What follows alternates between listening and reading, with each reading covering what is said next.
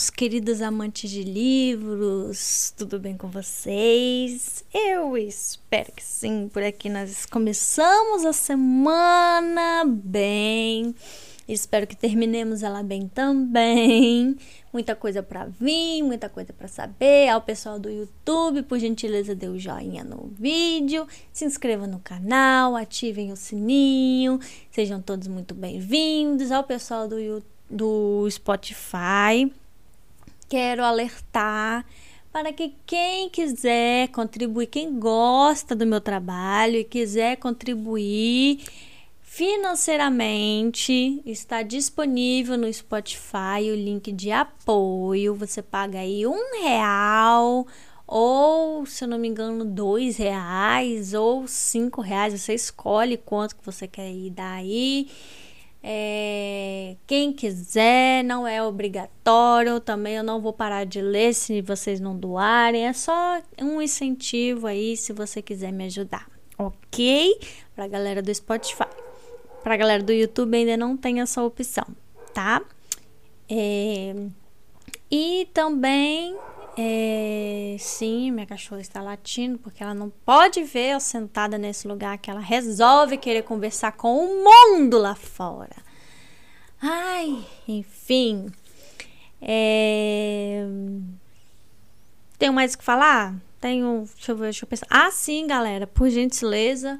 Me procurem lá no Instagram, arroba ouvindo livros, para que vocês possam acompanhar os lançamentos dos livros devagarzinho junto comigo, ok? E também possamos conversar, bater papo e fazer coisinhas de pessoas que leem livros e surtam. ok, gente?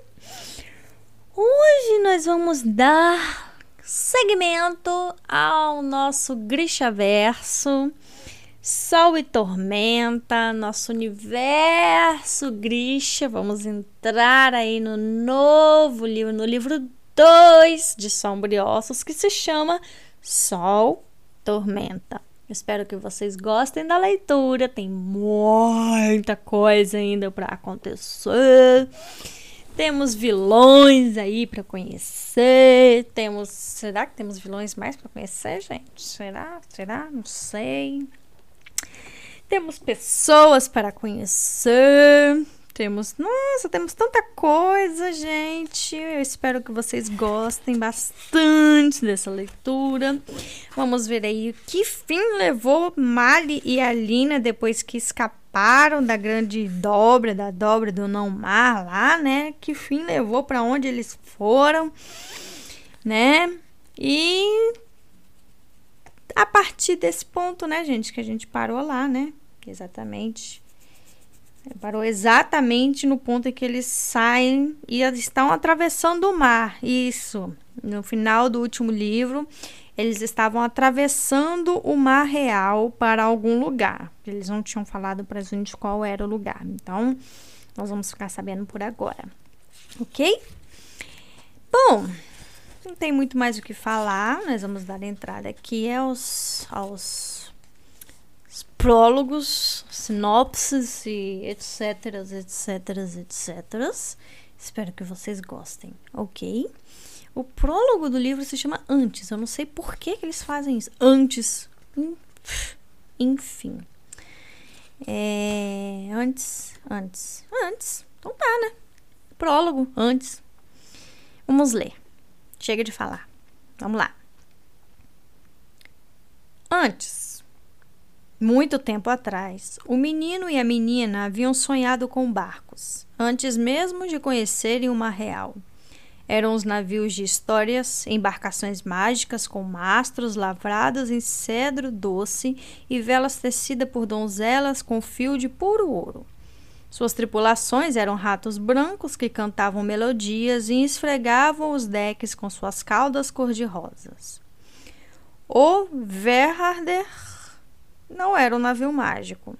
Era um navio mercante cash, com seu porão de carga cheio de painço e melaço.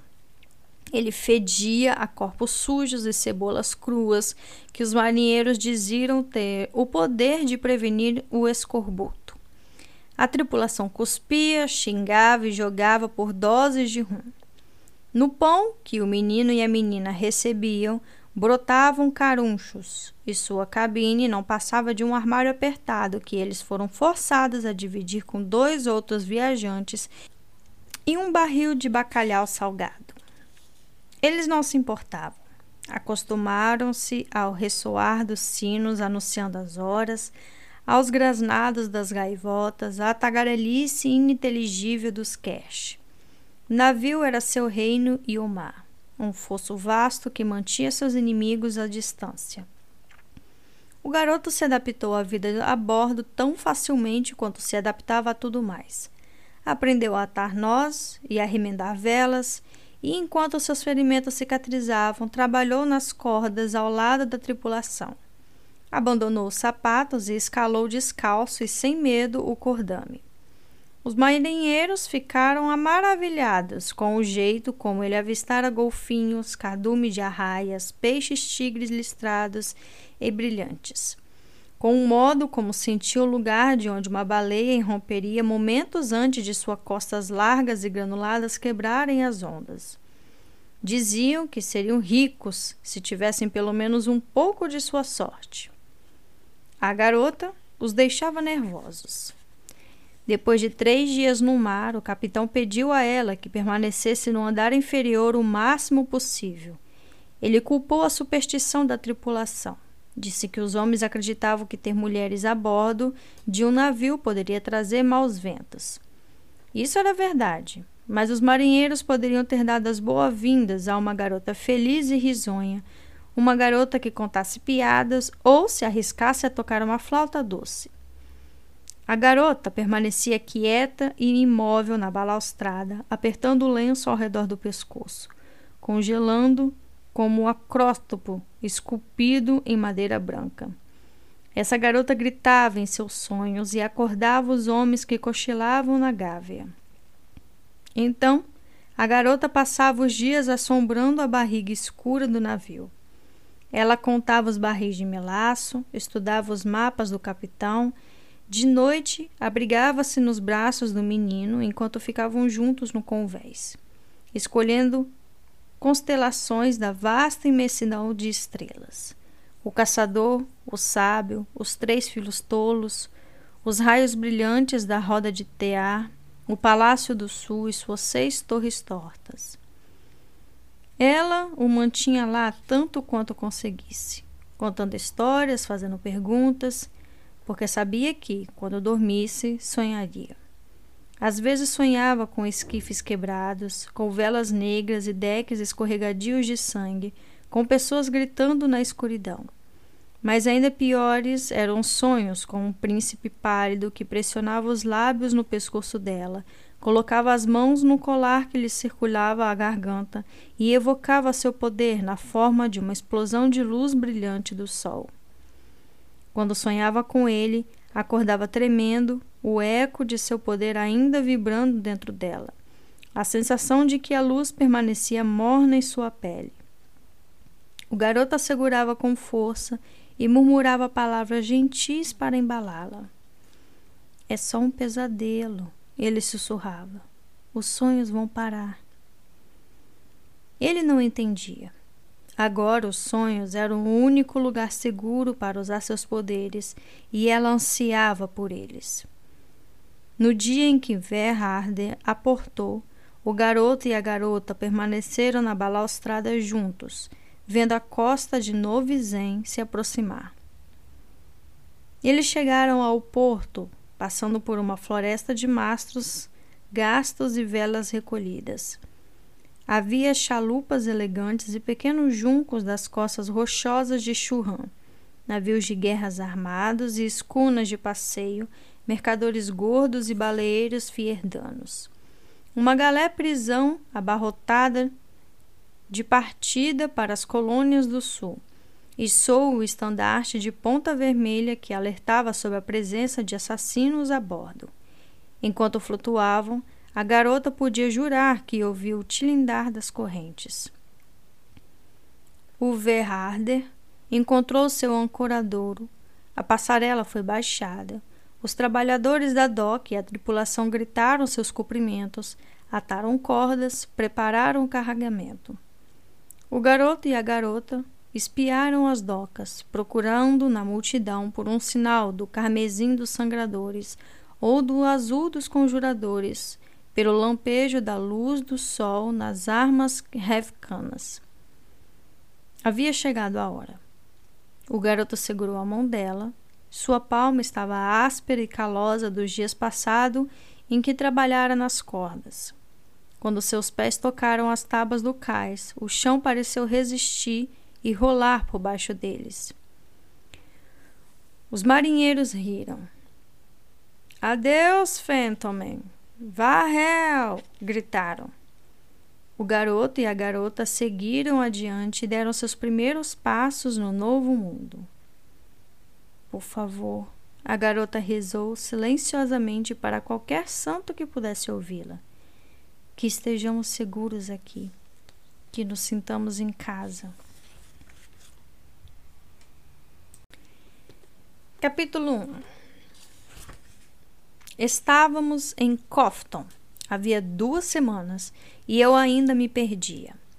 A cidade ficava no interior, a oeste da costa de Novizen, longe do porto onde descemos. Em breve avançaríamos mais, para dentro dos confins da fronteira Zemeni. Talvez, então, começássemos a nos sentir seguros. Verifiquei um pequeno mapa que tinha desenhado para mim e recalculei meus passos. Mal e eu nos encontrávamos todo dia após o trabalho para caminhar juntos de volta para a pensão. Mas hoje eu tinha ficado completamente desorientada quando desviara do caminho para comprar o jantar. O vitelo e as tortas de repolho foram enfiados na minha bolsa e exalaram um cheiro muito peculiar. O dono da loja disse que eram iguarias em mas eu tinha minhas dúvidas. Isso não importava muito. Ultimamente tudo tinha gosto de cinzas para mim. Mal e eu tínhamos vindo a Cofton para encontrar um trabalho que pudesse financiar nossa viagem para o oeste. A cidade ficava no centro da rota de, da Jurda, cercada de campos com pequenas flores laranjas que as pessoas mascavam em grande quantidade. O estimulante era considerado um luxo em Ravka mas alguns dos marinheiros a bordo do Verharder o tinham usado para se manterem acordados em vigílias longas. Os homens emenis gostavam de comprimir as pétalas secas entre os lábios e a gengiva, e até mesmo as mulheres as carregavam em algibeiras bordadas que pendiam em seus punhos. A vitrine de cada loja pela qual eu passava anunciava marcas diferentes: folha brilhante, sombra, doca, nodosa, e vi uma menina belamente vestida com anágua se inclinar e cuspir um jato de suco cor de ferrugem direto em uma das escarradeiras de latão que ficavam do lado de fora de todas as lojas. Quase engasguei de nojo. Ali estava um costume zemeni com o qual eu não planejava me acostumar. Com um suspiro de alívio, virei-me para a via principal da cidade. Pelo menos agora sabia onde estava. Cofton ainda não parecia exatamente real para mim. Havia algo bruto e inacabado nela. A maioria das ruas não era pavimentada e eu sempre tinha a sensação de que as construções de telhados planos, com suas paredes frágeis de madeira, iam desabar a qualquer minuto. E ainda assim todas tinham janelas de vidro. As mulheres se vestiam de veludo e renda, as vitrines das lojas estavam repletas de doces, bugigangas e todo tipo de ornamento, em vez de rifles, facas e panelas. Aqui, até os mendigos usavam sapatos. Era essa a aparência de um país quando não estava sob cerco. Quando passei por uma loja de gin, percebi com um canto de olho um flash de carmesim. Corporalque. Recuei na mesma hora, encolhendo-me no espaço escuro entre duas construções, o coração rimbombando, minha mão já procurando a pistola na cintura. A daga primeiro, eu me lembrei, deslizando a lâmina da minha manga. Tente não chamar atenção, pistola se precisar, usar o poder somente em último caso. Não pela primeira vez senti falta das luvas feitas pelos fabricadores que eu havia deixado para trás em Ravka. Elas eram revestidas de espelhos que me permitiam cegar oponentes com facilidade em uma luta mano a mano, além de serem uma boa alternativa para dividir alguém ao meio com o corte. Mas, se fosse localizada por um sangrador com Poralnik, eu poderia não ter escolha. Eles eram os soldados favoritos do Darkling e podiam parar meu coração ou esmagar meus pulmões sem acertar um soco. Esperei, a mão escorregadia no punho da adaga. Então, finalmente me atrevi a espiar em volta da parede. Vi um carrinho com uma pilha alta de barris. O condutor havia parado para conversar com uma mulher cuja filha dançava impaciente atrás dela, balançando e girando em sua saia vermelho escura. Apenas uma menininha. Nenhum corporal nem que a vista. Eu me afundei de volta no espaço entre as casas e respirei fundo, tentando me acalmar. Não será assim para sempre, disse a mim mesma. Quanto mais tempo permanecer livre, mais fácil ficará. Um dia eu acordaria de uma noite de sono sem pesadelos, caminharia pela rua sem medo. Até lá, manteria minha adaga frágil por perto e desejaria o peso firme de aço do Grisha na minha mão. Retomei meu caminho pela rua movimentada e segurei o lenço em volta do pescoço, apertando-o mais. Aquele tinha se tornado um hábito nervoso. Sob o lenço estava o colar de Morozova, o mais poderoso amplificador já conhecido, e o único modo de me identificarem. Sem ele, eu era apenas mais uma refugiada ravicana suja e malnutrida. Eu não tinha certeza do que faria quando o clima mudasse. Não poderia andar por ali vestindo cachecóis e casacos de gola alta quando o verão chegasse. Mas até lá, com alguma sorte, Mali e eu estaríamos longe de cidades populosas e perguntas indesejadas. Estaríamos por nossa própria conta pela primeira vez desde que refugíamos de Rávica. O pensamento me fez tremer de nervoso. Atravessei a rua, desviando de carroças e cavalos, ainda vasculhando a multidão, com certeza de que a qualquer momento veria uma tropa de grixas ou oprichnik descendo na minha direção. Ou talvez fossem os mercenários Churran, ou assassinos fierdanos, ou os soldados do rei Ravicano, ou quem sabe o próprio Darkling. Tantas pessoas poderiam estar no caçando, ou melhor, me caçando. Se não fosse por mim, Malha ainda seria um rastreador do primeiro exército e não um desertor fugindo para sobreviver. Uma lembrança veio espontaneamente à minha mente. Cabelos negros, olhos de ardósia, o rosto triunfante do Darklink enquanto liberava o poder da dobra, antes que eu arrancasse a vitória dele. Era fácil conseguir notícia em Novizen, mas nenhuma delas era boa. Havia rumores de que o Darkling tinha, de algum modo, sobrevivido à batalha na dobra, que se recolhera para reunir suas forças antes de tentar conquistar o trono ravicano novamente. Eu não queria acreditar que isso fosse possível, mas sabia que era melhor não o subestimar. As outras histórias eram igualmente perturbadoras. A dobra tinha começado a transbordar em suas margens, empurrando refugiados para o leste e oeste Havia surgido um culto para uma santa que podia conjurar o sol. Eu não queria pensar nisso. Mal e eu tínhamos uma nova vida agora. Tínhamos deixado Rávica para trás. Apressei o passo e logo estava no quarteirão onde me encontrava com Mali toda noite. Eu o vi inclinado na beira de uma fonte, falando com um amigo Zemenin que ele conhecera ao trabalhar no armazém. Não conseguia me lembrar o nome dele. Jep, talvez. Jeff. Alimentada por quatro enormes torneiras, a fonte era mais útil que decorativa. Uma enorme bacia onde as meninas e as serviçais domésticas vinham para lavar roupas. Apesar disso, nenhuma das lavandeiras estava prestando muita atenção na roupa.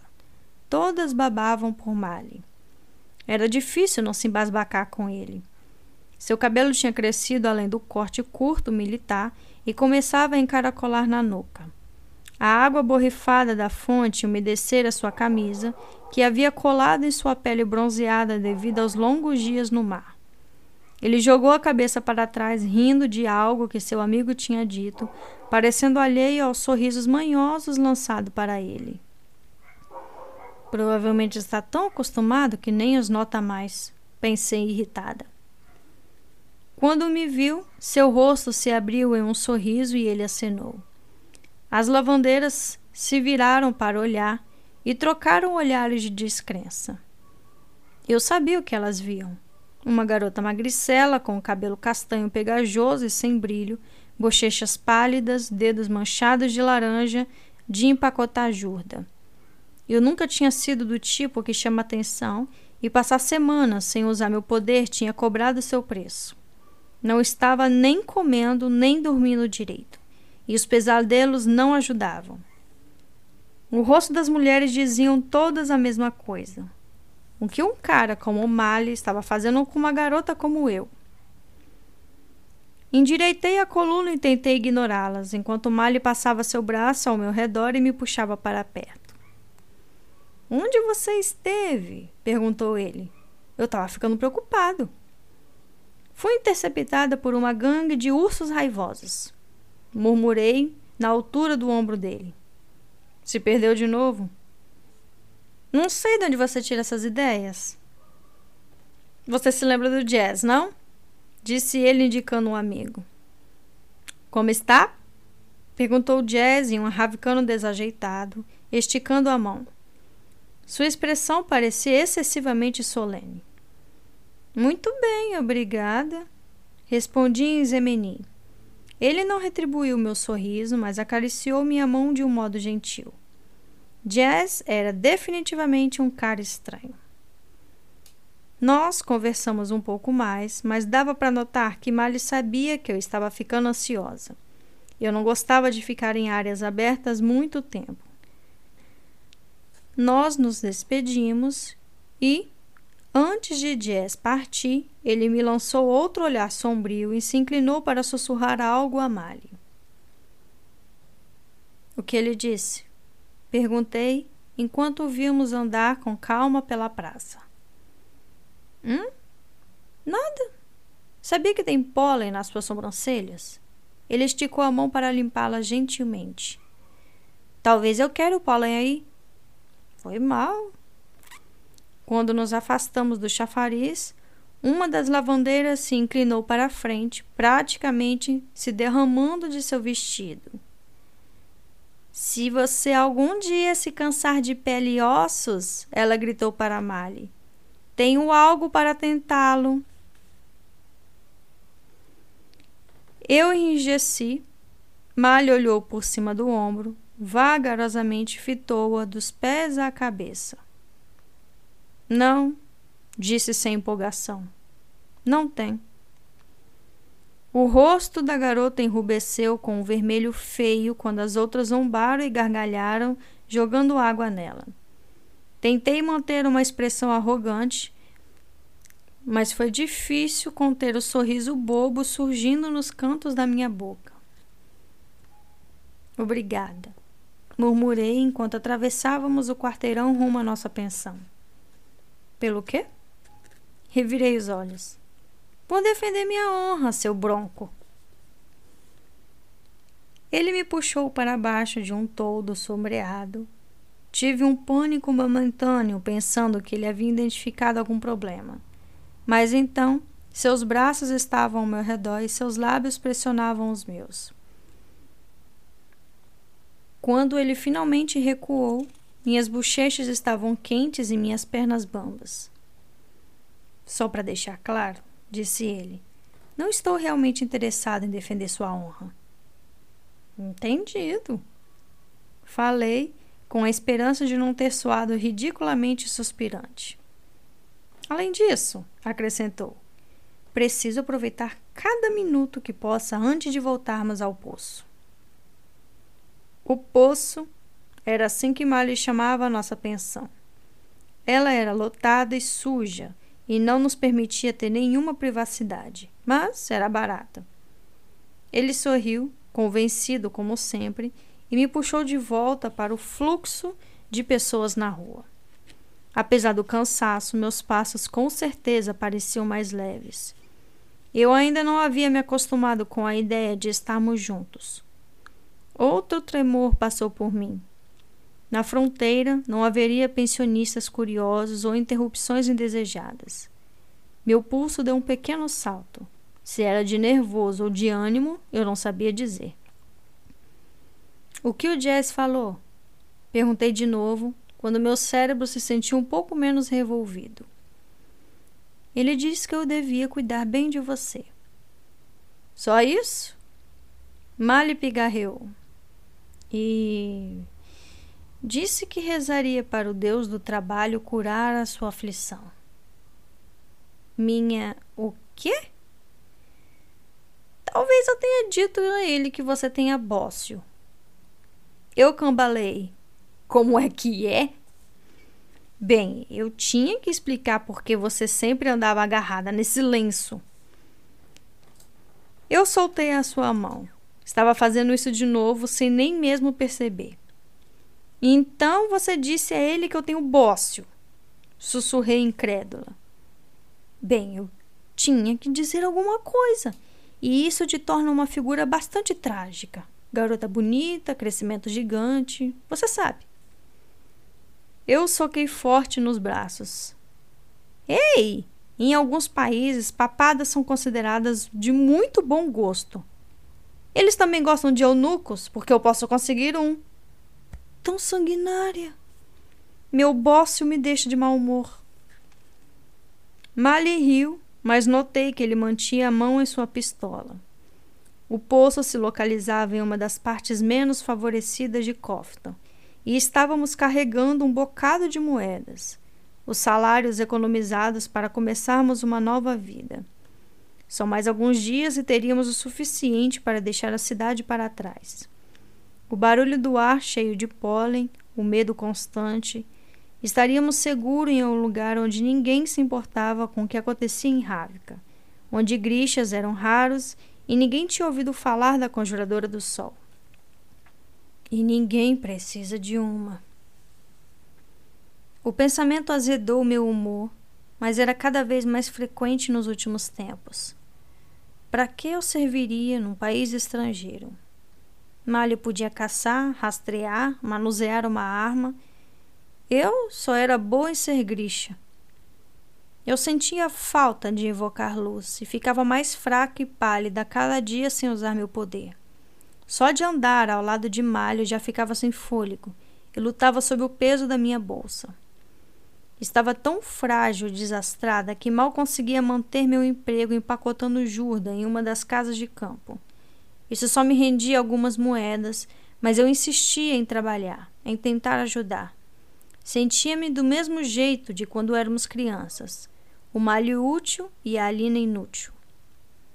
Afastei um pensamento. Podia não ser mais conjuradora do sol, mas tão pouco era a garotinha triste. Eu encontraria um modo de ser útil. A visão de nossa pensão não me animou exatamente. Ela tinha dois andares e precisava muito de uma demão de tinta fresca. A placa na janela anunciava banhos quentes e camas sem carrapatos, em cinco idiomas. Depois de ter uma amostra da banheira e da cama, eu sabia que a placa mentia, seja lá como você a traduzisse. Ainda assim, com o malho ao meu lado, o lugar não parecia tão ruim. Nós subimos os degraus do alpendre, bambo, e entramos na taverna que ocupava a maior parte do piso inferior da casa. Ela estava fresca e quieta, apesar do alarido poeirento da rua. A essa hora, geralmente havia alguns trabalhadores nas mesas esburacadas bebendo seus pagamentos do dia. Mas hoje a pensão estava vazia, exceto pelo dono de aparência ranzinza de pé atrás do bar. Ele era um imigrante cash e eu tinha a ligeira impressão de que não gostava de ravcanos. Ou talvez só pensasse que éramos ladrões. Tínhamos aparecido duas semanas antes, esfarrapados e sujos, sem nenhuma bagagem, sem nada para pagar pela hospedagem. além de um único grampo de cabelo de ouro que ele provavelmente pensava que havíamos roubado. Mas isso não o tinha impedido de arrematá-lo em troca de duas camas e um quarto que dividíamos com seis outros pensionistas. Enquanto nos aproximávamos do bar, ele bateu a chave do quarto no balcão e a jogou em nossa direção sem que precisássemos pedir. Ela estava amarrada a um pedaço esculpido de osso de galinha. Outro toque encantador. No cash capenga que tinha aprendido a bordo do Everharder, Mali solicitou um jarro de água quente para se lavar. Extra, grunhiu o proprietário. Ele era um homem corpulento, com queda de cabelo e manchas alaranjadas nos dentes surgidas do hábito de mascar jorda. Estava suando, notei. Embora o dia não estivesse particularmente quente, gotas de suor brotavam acima dos seus lábios superior. Olhei de novo para ele enquanto íamos para a escada no outro lado da taverna deserta. O homem continuava nos observando braços cruzados sobre o peito, seus olhos pequenos estreitados. Havia algo na expressão dele que me deixava com os nervos à flor da pele. Hesitei no início dos degraus. Aquele cara realmente não gosta da gente, eu disse. Mali já tinha subido a escada. Não, mas gosta bastante do nosso dinheiro e iremos embora em alguns dias. Eu me livrei do nervosismo. Havia me sentido tensa a tarde inteira. Certo. Resmuguei enquanto seguia. Mas, para eu estar preparada, como digo, você é um idiota em cash? Ger, vem, Azel. Sério? Mali riu. A primeira coisa que os marinheiros te ensinam é como xingar. O segundo andar da pensão estava em um estado consideravelmente pior que os cômodos públicos abaixo. O tapete era desbotado e surrado, e o corredor escuro fedia a repolho e tabaco. As portas para os quartos privativos estavam todas fechadas, e nenhum som veio dos cômodos enquanto passávamos. O silêncio era estranho. Talvez todas as pessoas estivessem passando o dia fora. A única luz vinha de uma solitária janela encardida no fim do corredor. Enquanto Miley se atrapalhava com as chaves, Olhei pelo vidro manchado para as carroças e carruagens bramindo lá embaixo. Do outro lado da rua, havia um homem de pé embaixo de uma varanda, olhando para a pensão. Ele puxou a gola e as mangas como se as roupas fossem novas e não se ajustassem muito bem. Os olhos dele encontraram os meus pela janela e se desviaram rapidamente. Senti uma repentina pontada de medo. Mali, sussurrei alcançando, mas era tarde demais. A porta foi aberta com força. Não! disse. Estiquei as mãos e a luz explodiu pelo corredor em uma cascata cegante. Então, mãos ásperas me agarraram, puxando meus braços para trás das costas. Fui arrastada para o quarto, chutando e me debatendo. Calminha aí, disse uma voz fria de algum lugar no canto. Eu odiaria ter que degolar seu amigo tão cedo. O tempo pareceu desacelerar. Vi o quarto surrado de teto baixo, o lavatório rachado em cima da mesa variada, partículas de poeira girando em um feixe fino de luz solar, a borda brilhante da lâmina pressionando a garganta de Mali. O homem que o segurava tinha um sorriso de escárnio familiar. Ivan. Havia mais gente, homens e mulheres. Todos vestiam os casacos e calças justos de comerciantes e trabalhadores em Meni, mas reconheci alguns dos rostos da minha época do segundo exército. Eles eram grixas. Atrás deles, envolto em sombras, descansando em uma cadeira bamba como se ela fosse um trono, estava o Darkling. Por um momento, tudo no quarto ficou silencioso e imóvel. Eu podia ouvir a respiração de Mali, a mudança de peso de um pé para o outro. Ouvi um homem gritar um oi lá embaixo na rua. Eu não conseguia parar de olhar para as mãos do Darkling, seus longos dedos brancos repousando casualmente nos braços da cadeira. Tive o pensamento tolo de que nunca o tinha visto com roupas comuns. Então me dei conta da realidade. Era assim que terminava? Sem uma luta? Sem nem mesmo alguém disparar um tiro ou levantar a voz? Um soluço de pura raiva e frustração irrompeu livre da minha garganta. Pegue a pistola dela e procure outras armas, disse o Darkling suavemente. Senti o peso reconfortante da minha arma de fogo ser tirada do meu quadril, o punhal ser puxado da bainha em meu pulso. Direi a eles para soltá-la, disse ele quando terminaram, com a consciência de que, se sequer levantar as mãos, e vão matar ao rastreador. Demonstre que entendeu. Eu assenti uma vez com a cabeça. Ele levantou um dedo e os homens me soltaram. Tropecei para frente e então congelei no centro da sala, minhas mãos cerradas em punho. Eu poderia cortar o Darkling em dois com o meu poder. Poderia rachar ao meio todo este maldito lugar. Mas não antes de Ivan abrir a garganta de Mali. Como nos encontrou? Perguntei ríspida. Vocês deixaram uma trilha bastante cara, disse ele e jogou preguiçosamente algo em cima da mesa. O objeto caiu tilitando sobre o lavatório. Eu reconheci um dos pinos de ouro que Genia tinha colocado no meu cabelo muitas semanas atrás. Tínhamos usado os pinos para pagar a passagem pelo Mar Real, a carroça para Cofton e nossas miseráveis camas não tão livres assim de carrapatos. O Darkling se levantou e uma estranha trepidação crepitou pela sala. Foi como se cada grixa tivesse prendido a respiração e estivesse aguardando. Eu podia sentir o medo vindo deles, e aquilo me transmitiu uma pontada de alerta. Os subordinados do Darkling sempre o trataram com reverência e respeito, mas isso era algo novo. Mesmo Ivan parecia um pouco aflito. O Darkling caminhou para a luz e eu vi um leve arabesco de cicatrizes em seu rosto.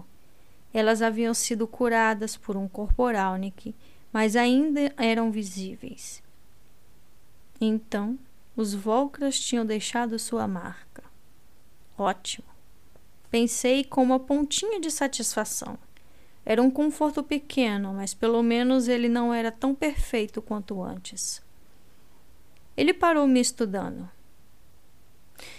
O que tem achado dessa vida de ficar escondida, Alina? Você não parece muito bem. Nem você, disse eu. Não eram apenas as cicatrizes. Ele vestia seu cansaço como um manto elegante, mas ainda estava lá. Havia manchas tênues abaixo de seus olhos, e os sulcos das maçãs marcadas de seu rosto haviam afundado um pouco mais. Um pequeno preço a pagar, disse ele, seus lábios se curvando em um meio sorriso. Um arrepio percorreu minha espinha. Pelo quê? Ele esticou a mão e precisei de toda a minha força de vontade para não recuar. Mas tudo que ele fez foi pegar uma das pontas do meu lenço. Ele o puxou gentilmente e a lã áspera deslizou livre por meu pescoço e flutuou para o chão. Pelo visto, você voltou a fingir ser menos do que é. O fingimento não cai bem em você. Senti uma onda de desconforto. Eu não havia acabado de ter um pensamento similar alguns minutos atrás. Obrigada por se preocupar, murmurei. Ele deixou os dedos percorrerem o colar. Ele é tão meu quanto seu, Alina. Afastei a mão dele com um tapa, e os grixas deixaram escapar um farfalhar ansioso. Então não deveria tê-lo colocado em meu pescoço, rebati. O que você quer? É claro que eu já sabia. Ele queria tudo: Ravka, o mundo, o poder da dobra. A resposta dele não importava. Eu só precisava mantê-lo falando. Sabia que esse momento chegaria e havia me preparado para isso. Não iria deixá-lo me capturar novamente. Olhei para Mali com a esperança de que ele entendesse minha intenção. Quero lhe agradecer, disse o Darkling. Eu não esperava por isso. Me agradecer pelo presente que me deu. Meus olhos voaram para as cicatrizes em suas bochechas pálidas. Não disse ele com um sorriso discreto. Não esse presente, mas elas são um bom lembrete. Do que? Perguntei sem conseguir manter a curiosidade. Seu olhar era de uma dureza cinzenta. De que todo homem pode ser feito de tolo. Não, Alina, o presente que você me deu é muito maior. Ele se virou Lancei outro olhar para Mali. Ao contrário de você, disse o Darkling, eu entendo o que é gratidão e desejo expressá-la. Ele ergueu a mão. A escuridão caiu sobre a sala. Agora! gritei. Mali deu uma cotovelada nas costelas de Ivan. No mesmo momento, Estiquei a mão e a luz explodiu, cegando os homens ao nosso redor. Concentrei meu poder afiando em uma foice de pura luz. Eu só tinha um objetivo: não deixaria o Darkling de pé. Olhei para a escuridão em ebulição, tentando encontrar meu alvo. Mas havia algo de errado. Eu já tinha visto Darkling usar seu poder inúmeras vezes antes. Isso era diferente. As sombras espiralavam e se curvavam em torno do meu círculo de luz, girando mais rapidamente, numa nuvem convulsiva que estalava e zumbia com uma nuvem de insetos famintos. Forcei meu poder contra elas, mas elas se torceram e contorceram, chegando ainda mais perto. Malha estava ao meu lado. De algum modo tinha pegado a faca de Ivan. Fique perto de mim, eu disse. Melhor tentar a sorte e abrir um buraco no chão do que ficar ali de pé sem fazer nada. Eu me concentrei e senti o poder de um corte virar sobre mim. Ergui meu braço e. Algo se destacou da escuridão. É um truque, pensei quando a coisa veio em nossa direção. Só pode ser algum tipo de ilusão. Era uma criatura feita de sombras, seu rosto era branco e desprovido de traços. Seu corpo parecia tremer e obscurecer. E então se formar novamente. Braços, pernas, mãos longas que terminavam em uma sugestão sutil de garras. Costas largas, com asas no topo, que se turvavam e mudavam à medida que se expandiam como uma mancha negra. Era quase como um vulcra mas sua forma era mais humana e ela não temia a luz. Não me temia. É um truque. Minha mente em pânico insistiu. Não é possível. Era uma violação de tudo que eu sabia sobre o poder Grisha. Nós não podíamos criar matéria. Não podíamos criar vida. Mas a criatura continuava vindo em nossa direção e os grixas do Darkling estavam se encolhendo contra a parede em um terror muito real. Era isso que é tantos havia assustado. Controlei meu medo e reconcentrei meu poder. Balancei o braço descendo em um arco brilhante e inescapável. A luz cortou a criatura. Por um momento pensei que ela simplesmente continuaria vindo. Então a criatura vacilou brilhando com uma nuvem iluminada por um raio, e explodiu sem deixar vestígios. Tive tempo para a mais básica onda de alívio, antes de o Darkling erguer a mão e outro monstro assumir o lugar do anterior, seguindo de outro e mais outro. Foi esse o presente que você me deu, disse o Darkling. O dom que ganhei da dobra. Seu rosto estava vivo com o poder e com um júbilo terrível. Mas eu também podia notar seu esforço. O que quer que estivesse fazendo, aquilo tinha um custo para ele. Mali e eu saímos pela porta quando as criaturas nos seguiam de perto. De repente, uma delas disparou em nossa direção com uma velocidade impressionante. Mali a cortou com sua faca. A coisa parou, hesitou um pouco, então o agarrou e o jogou de lado como um boneco. Aquilo não era uma ilusão. Mali! gritei. Ataquei com um corte e a criatura queimou e desapareceu, mas o monstro seguinte me alcançou em segundos. Ele me agarrou e a repulsa fez meu corpo estremecer. Sua garra era como milhares de insetos rastejantes enxameando sobre meus braços. Ela me ergueu do chão e percebi quanto estava errada. A coisa tinha mesmo uma boca um buraco escancarado e retorcido que se abriu para revelar várias fileiras de dentes. Senti todos eles quando a coisa mordeu fundo meu ombro. Eu nunca havia sentido uma dor como aquela. A sensação ecoou dentro de mim, multiplicando-se sobre si mesma, abrindo-me e raspando meus ossos. Ao longe, ouvi Mali chamar meu nome, ouvi meu próprio grito. A criatura me soltou Caí no chão em um amontoado sem forças. Eu estava descostas, a dor ainda reverberando por mim em ondas intermináveis. Podia ver o teto manchado de água, a criatura de sombra se agitando em cima de mim, o rosto pálido de malha quando ele se ajoelhou ao meu lado. Vi seus lábios articularem meu nome, mas não pude ouvi-lo. Eu já estava desmaiando. A última coisa que ouvi foi a voz do Darkling tão clara como se ele estivesse deitado ao meu lado, seus lábios pressionados contra meu ouvido, sussurrando de modo que só eu pudesse escutá-lo. Obrigado. Fim do capítulo 1. Capítulo 2 Escuridão novamente. Algo se agita dentro de mim. Eu procuro a luz, mas ela está fora do meu alcance. Beba. Eu abro os olhos, o rosto emburrado de Ivan entra em foco. Tente você. Ele resmunga para alguém. Então, Gênia se inclina sobre mim, mais bonita do que nunca, mesmo em um kefta vermelho esfarrapado.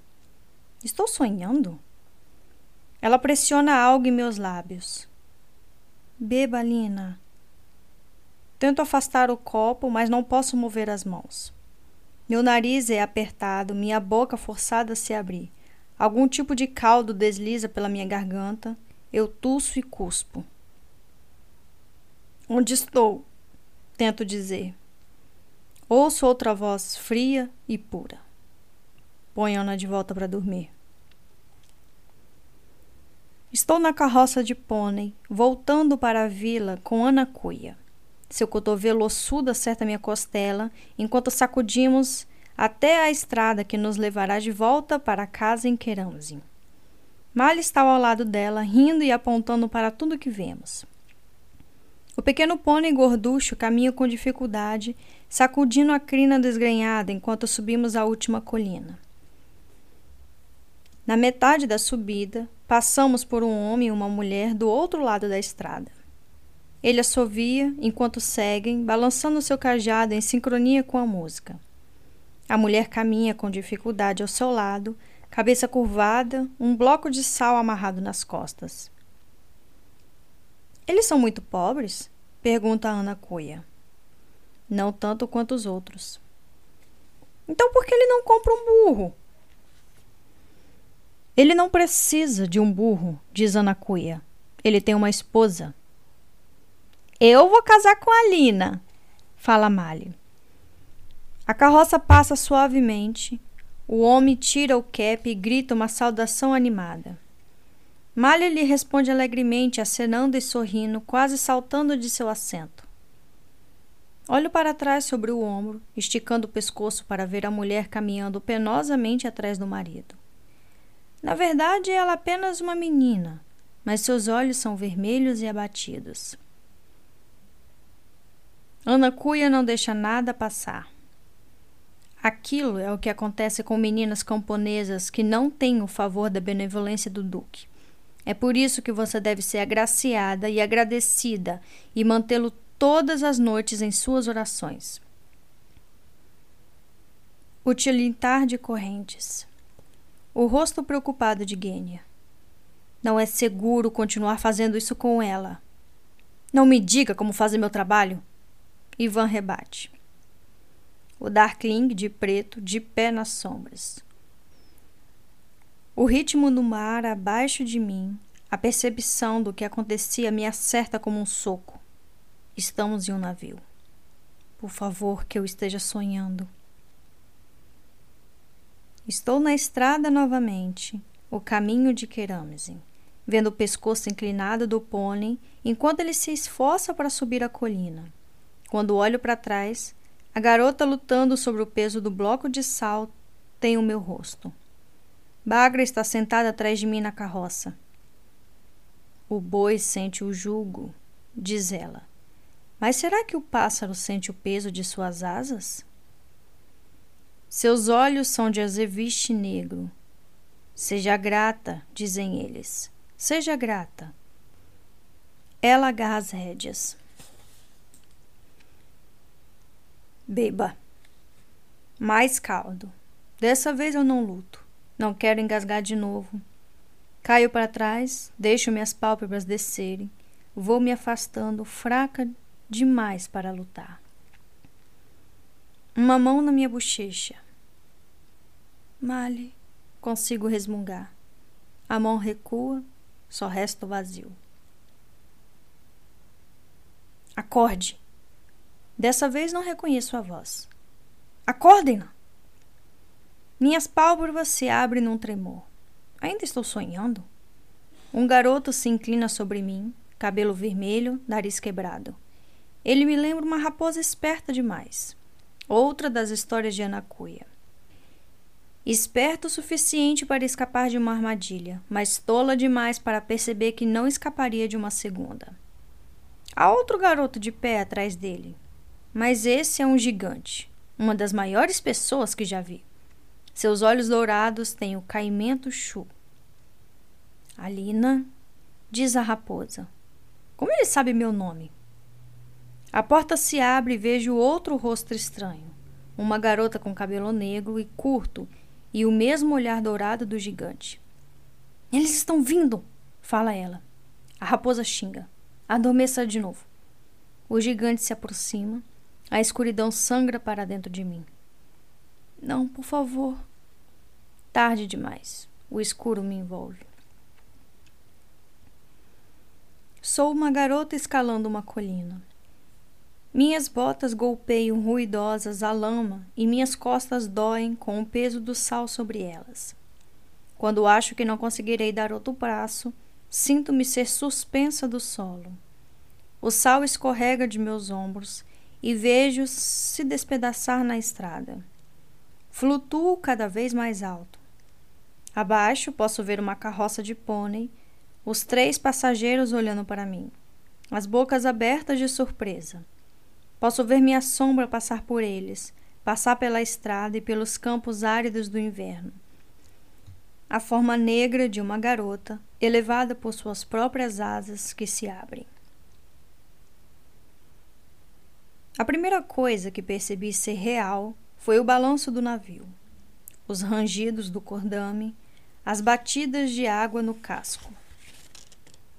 Quando tentei me virar, uma pontada de dor atravessou meu ombro.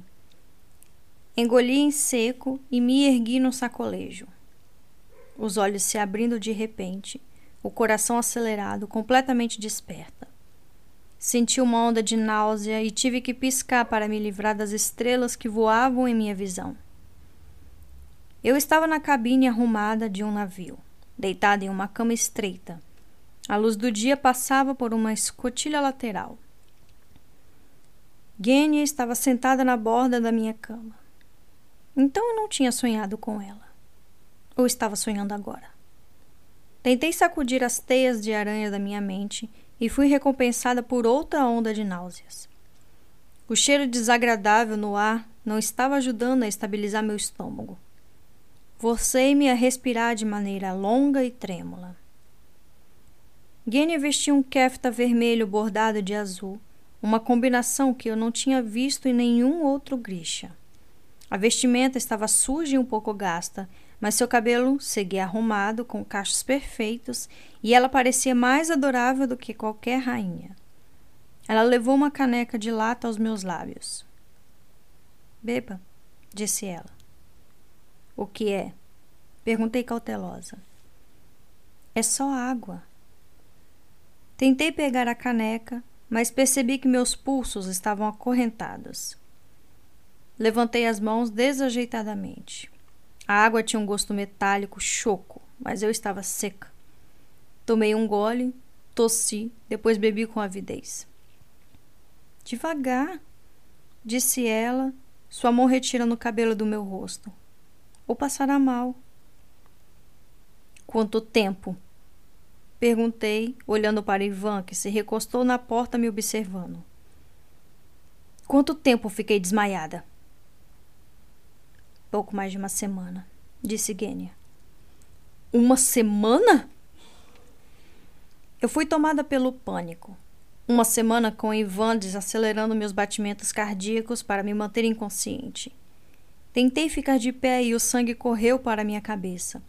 Eu teria caído se Gene não tivesse se esticado para me apoiar. Sacudi a tontura para longe, afastei-me dela. Depois cambaleei para a escotilha lateral e espiei pelo círculo embaçado do vidro. Nada. Nada além de mar azul. Nenhum porto, nenhuma costa. Já fazia tempo que Novizem ficara para trás. Lutei contra as lágrimas que brotaram em meus olhos. Onde está Mali? Perguntei. Como ninguém respondeu, eu me virei. Onde está Mali? Perguntei a Ivan. O Darkling quer ver você, disse ele. Tem força suficiente para caminhar ou terei que carregá-la? Dê um minuto a ela, disse Gênia. Deixe-a comer algo, lavar o rosto pelo menos. Não. Pode me levar até ele assim mesmo.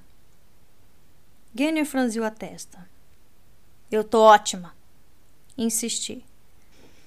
Na verdade, eu me sentia fraca, tonta e apavorada. Mas não ia me deitar de novo naquela cama. Precisava de respostas, não de comida. Quando deixamos a cabine, fomos envolvidos por uma nuvem mal cheirosa. Não o cheiro habitual de um navio, a mistura de esgoto, peixes e corpos que me lembrava de nossa viagem a bordo do Varrender. Mas algo muito pior. Quase vomitei e fechei a boca. De repente estava feliz de não ter comido. O que é isso? Sangue, ossos, banha derretida, disse Ivan. Estávamos a bordo de um navio baleeiro. Você acaba se acostumando, disse ele. Você acabou se acostumando. Retrucou Gênia torcendo o nariz. Eles me levaram a um alçapão que dava para o convés logo acima. Ivan subiu pela escada e eu me apressei atrás dele, ansiosa para sair das entranhas escuras do navio e me livrar daquele fedor de podridão. Foi difícil subir com as mãos presas com correntes e Ivan logo perdeu a paciência. Ele enganchou meus pulsos para me puxar pela distância restante. Aspirei grandes goles de ar frio e pisquei diante da luz brilhante. O baleeiro movia-se pesado com as velas totalmente abertas, impulsionado por três grixas aéreos, de pé perto dos mastros com os braços estendidos, seus keftas azuis sacudindo em torno das pernas. Eles eram Eteralk, a ordem dos conjuradores. Pouco meses antes, eu tinha sido um deles. A tripulação do navio vestia um tecido rudimentar, e muitos estavam descalços, a melhor opção para se firmar no piso escorregadio do navio. Nenhum uniforme, notei. Então eles não eram militares, e o navio não portava nenhum estandarte que eu pudesse ver. Era fácil reconhecer o restante dos grixas do Darkling entre a tripulação. Não só devido aos keftas de cores brilhantes, mas porque ficavam sem fazer nada na balaustrada, olhando o mar ou conversando enquanto os marujos de verdade trabalhavam. Vi até uma fabricadora vestida um kefta roxo, encostado em um rolo de corda, lendo. Enquanto passávamos por duas enormes caldeiras de ferro fundido embutidas no convés, recebi uma lufada de fedor tão forte quanto a do andar de baixo. Os potes de processamento, disse Gênia, onde processam óleo. Não foram usados nessa viagem, mas o cheiro nunca desaparece. Tanto os grixas quanto a tripulação se viraram para nos observarem quando caminhávamos pela extensão do navio. Ao passarmos embaixo do mastro de Mazena, vi a garota e o garoto de cabelos negros do meu sonho empoleirados acima de nós. Estavam pendurados no cordame como duas aves de rapina, observando-nos com seus olhos dourados. Então aquilo não tinha sido um sonho no fim das contas. Eles haviam entrado na minha cabine. Ivan me levou para a proa da embarcação, onde Darkling me aguardava. Ele estava descosta para nós, olhando o horizonte azul sobre o grupés, seu kefta preto ondulando ao redor como uma bandeira escura de guerra. Gênia e Ivan fizeram suas mensuras e nos deixaram. Onde está Mali? Falei de modo áspero, minha garganta ainda rouca. O Darkling não se virou, mas balançou a cabeça e disse: Pelo menos você é previsível. Desculpe por entediá-lo. Onde ele está? Como sabe que ele não está morto? Meu estômago deu um nó. Porque conheço você. Falei com mais confiança do que sentia. E se ele estivesse, você se jogaria no mar? Só se conseguisse levar você comigo. Agora, onde ele está? Olhe para trás. Eu me virei bem no fim do convés principal, pelo emaranhado de cordas e cordames, eu vi Mali. Estava cercado por guardas corporal que, seu olhar fixo em mim, estava observando, esperando que eu me virasse. Dei um passo para a frente. O Darkling segurou meu braço. Não tão longe, disse ele. Deixe-me falar com ele! implorei. Eu odiava o desespero na minha voz. Nem pensar. Vocês dois têm um péssimo hábito de agir como idiotas e chamar isso de ato heróico. O Darkling ergueu a mão e os guardas de Mali começaram a levá-la embora. Alina! Ele gritou e depois resmungou quando o guarda socou seu rosto. Mali! Gritei, enquanto ele se debatia, sendo arrastado para a área debaixo do deck. Malhe. Eu me afastei das mãos do Darkling, minha raiva engasgada na garganta. Se você machucá-lo. Não vou machucá-lo, ele disse. Pelo menos não enquanto ele me for útil. Não quero que ele seja ferido, ele está seguro por enquanto, Alina. Mas não me teste. Se um de vocês sair da linha, o outro sofrerá. Eu disse o mesmo a ele. Fechei os olhos, tentando controlar a fúria e a desesperança que sentia. Estávamos de volta ao ponto inicial. Assenti uma vez. Mais uma vez, o Darkling balançou a cabeça. Vocês dois tornam isso muito fácil. Eu furo ele você sangra. E você nem consegue começar a entender isso, não é? Ele tocou o colar Morozova, deixando os dedos passarem pela pele do meu pescoço. Mesmo aquele toque leve abriu uma conexão entre nós, e uma onda de energia vibrou dentro de mim como um sino sendo tocado. Entendo o suficiente, disse ele suavemente. Quero vê-lo, exigi. Todos os dias. Quero saber que ele está a salvo. É claro, não sou cruel, Alina. Apenas cauteloso. Eu quase ri. Foi por isso que mandou um de seus monstros me morder? Não foi por isso. Ele disse, seu olhar firme. Olhou para o meu ombro. Está doendo? Não. Menti. A sugestão sutil de um sorriso percorreu seus lábios. Vai melhorar, disse. Mas a ferida nunca mais será totalmente curada, nem mesmo por um grisha. Essas criaturas, os Nishevoia, os nada, estremeci, lembrando-me do rastejar, do farfalhar que produziam, dos buracos no lugar das bocas. Meu ombro latejou. O que elas são? Os lábios dele se inclinaram. O rendilhado sutil de cicatrizes em seu rosto era quase invisível, como um fantasma de um mapa. Uma delas passava perigosamente perto de seu olho direito. Ele quase o tinha perdido. Ele segurou meu rosto com a mão e, quando falou, sua voz saiu praticamente carinhosa. Eles serão apenas o começo sussurrou. Ele me deixou em pé na proa, minha pele ainda viva com o toque de seus dedos, minha cabeça borbulhando de perguntas. Antes que pudesse começar a correr atrás dele, Ivan apareceu e me puxou de volta pelo convés principal. Calma aí! Protestei, mas ele apenas deu outro puxão na minha manga. Perdi o equilíbrio e caí para frente.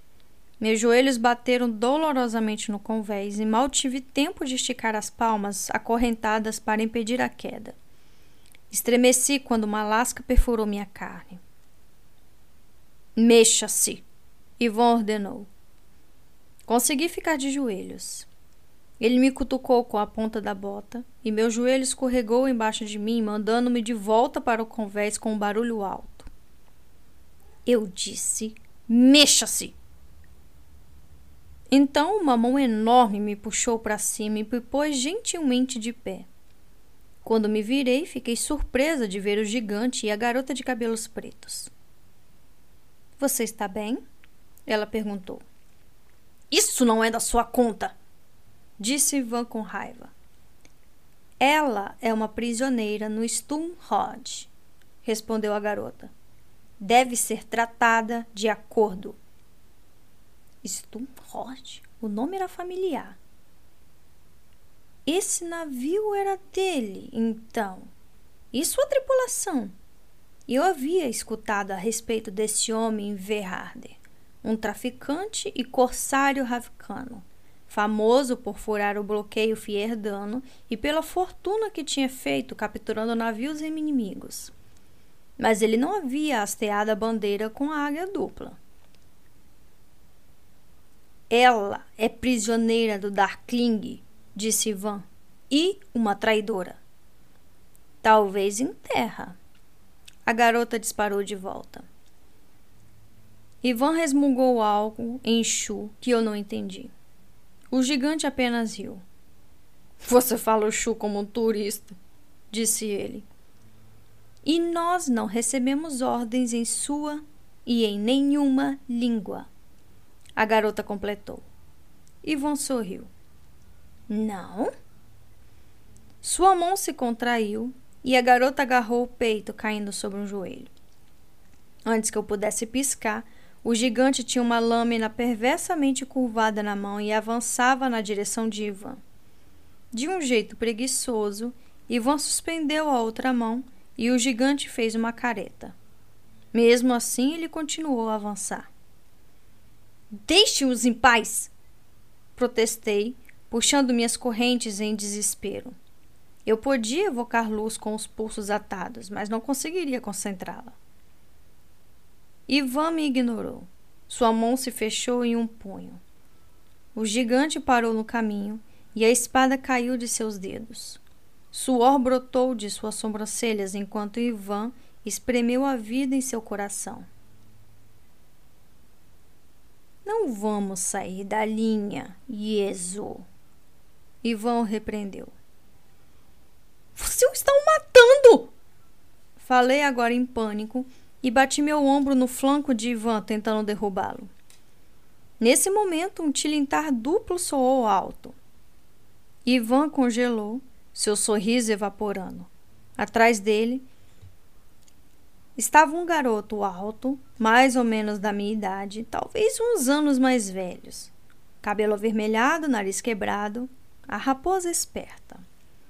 Ele tinha uma pistola engatilhada na mão, o cano pressionado no pescoço de Ivan. Sou um excelente anfitrião, sangrador, mas toda casa tem suas regras anfitrião. Então, esse devia ser Sturmhold. Ele parecia jovem demais para ser capitão de qualquer coisa. Ivan baixou as mãos. O gigante resfolegou em busca de ar. A garota ficou de pé, ainda pressionando o peito. Os dois respiravam com dificuldade e seus olhos queimavam de ódio. Esse é um bom companheiro, disse Stonehold a Ivan. Agora levarei a prisioneira de volta aos aposentos dela e você pode correr e fazer o que quer que faça enquanto todo mundo está trabalhando. Ivan franziu a testa. Não pensei que. Claramente não pensou. Por que começar agora? O rosto de Ivan ficou vermelho de raiva. Você não. Stonehold se inclinou mais para perto, a risada sumindo de sua voz, seu comportamento tranquilo substituído por algo tão afiado como uma espada. Não me importa quem você é em terra.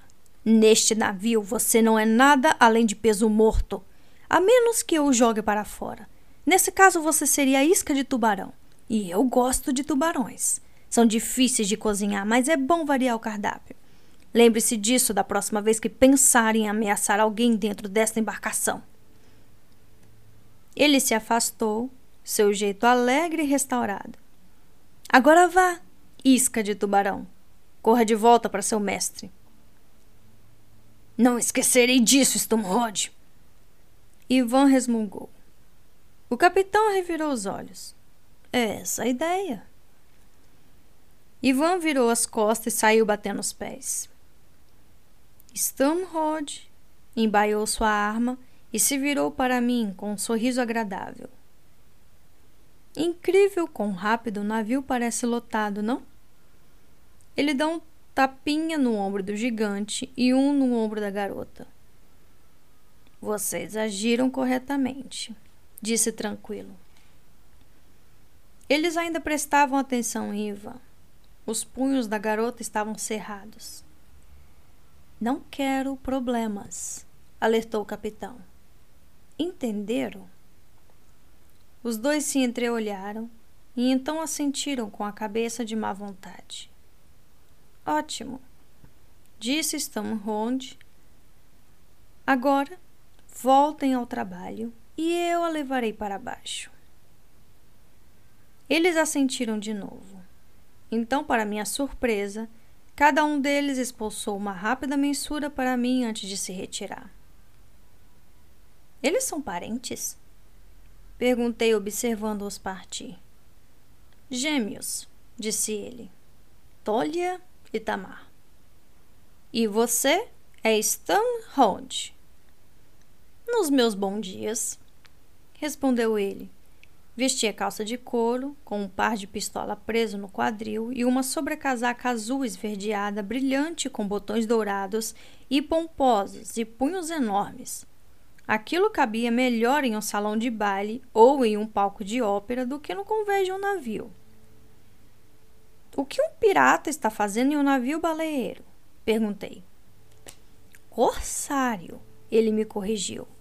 Tenho vários navios. O Darkling queria um baleeiro, então conseguiu um para ele. Você quer dizer que roubou um? adquiri um. Você esteve na minha cabine. Ah, muitas mulheres sonham comigo, disse ele despreocupado enquanto me conduzia para o porão do convés. Eu vi você quando acordei, insisti. Eu preciso. Ele levantou a mão. Não gaste seu fôlego, Gracinha. Mas você nem sabe o que eu ia dizer. Você estava prestes a defender sua posição, a dizer que precisa da minha ajuda, que não pode me pagar, mas seu coração é honesto, o de sempre. Eu pisquei. Era exatamente o que eu ia dizer. Mas desperdício de fôlego, desperdício de tempo, desperdício de uma bela tarde, disse ele. Não gosto de ver prisioneiros sendo maltratados, mas é só até aí que vai o meu interesse. Você! Ele balançou a cabeça. Sou conhecido por ser imune à história de infortúnios. Então, a menos que a sua envolva um cachorro falante, eu não quero escutá-la. Sua história tem um. Tem o quê? Um cachorro falante. Não, respondi. Mas fala de um futuro, de um reino e de todos que vivem nele? Que pena, disse ele e me pegou pelo braço, levando-me para o alçapão perto da popa. Pensei que você trabalhasse para a Rávica, falei com raiva. Trabalho para quem tem a bolsa mais opulenta. Então venderia seu país ao Darkling por um pouco de ouro? Não, por muito ouro, disse ele jovialmente. Garanto a você que não custa barato. Ele apontou para o alçapão. Depois de você? Com a ajuda de Stamrod, voltei para minha cabine, onde dois guardas grixas aguardavam para me trancar lá dentro. O capitão assinou com a cabeça e me deixou sem dizer mais nada. Sentei-me na cama e repousei a cabeça nas mãos. Stamrod podia bancar o inocente quanto quisesse. Eu sabia que ele havia estado na cabine e tinha de haver uma razão. Ou talvez eu estivesse me agarrando a qualquer pontinha de esperança. Quando Gênia me trouxe a bandeja do jantar, encontrou-me curvada na cama encarando a parede. Você devia comer, disse ela. Deixe-me em paz. Ficar amuada te deixa com rugas. E mentir te dá verrugas disse eu irônica. Ela riu, depois entrou e deixou a bandeja. Passou pela escotilha lateral e encarou seu reflexo no vidro. Talvez eu devesse ficar loira, acrescentou. Vermelho corporal que destoa horrivelmente do meu cabelo. Lancei um olhar sobre o ombro. Você sabe que poderia vestir barro cozido e ainda ofuscaria cada garota dos dois continentes.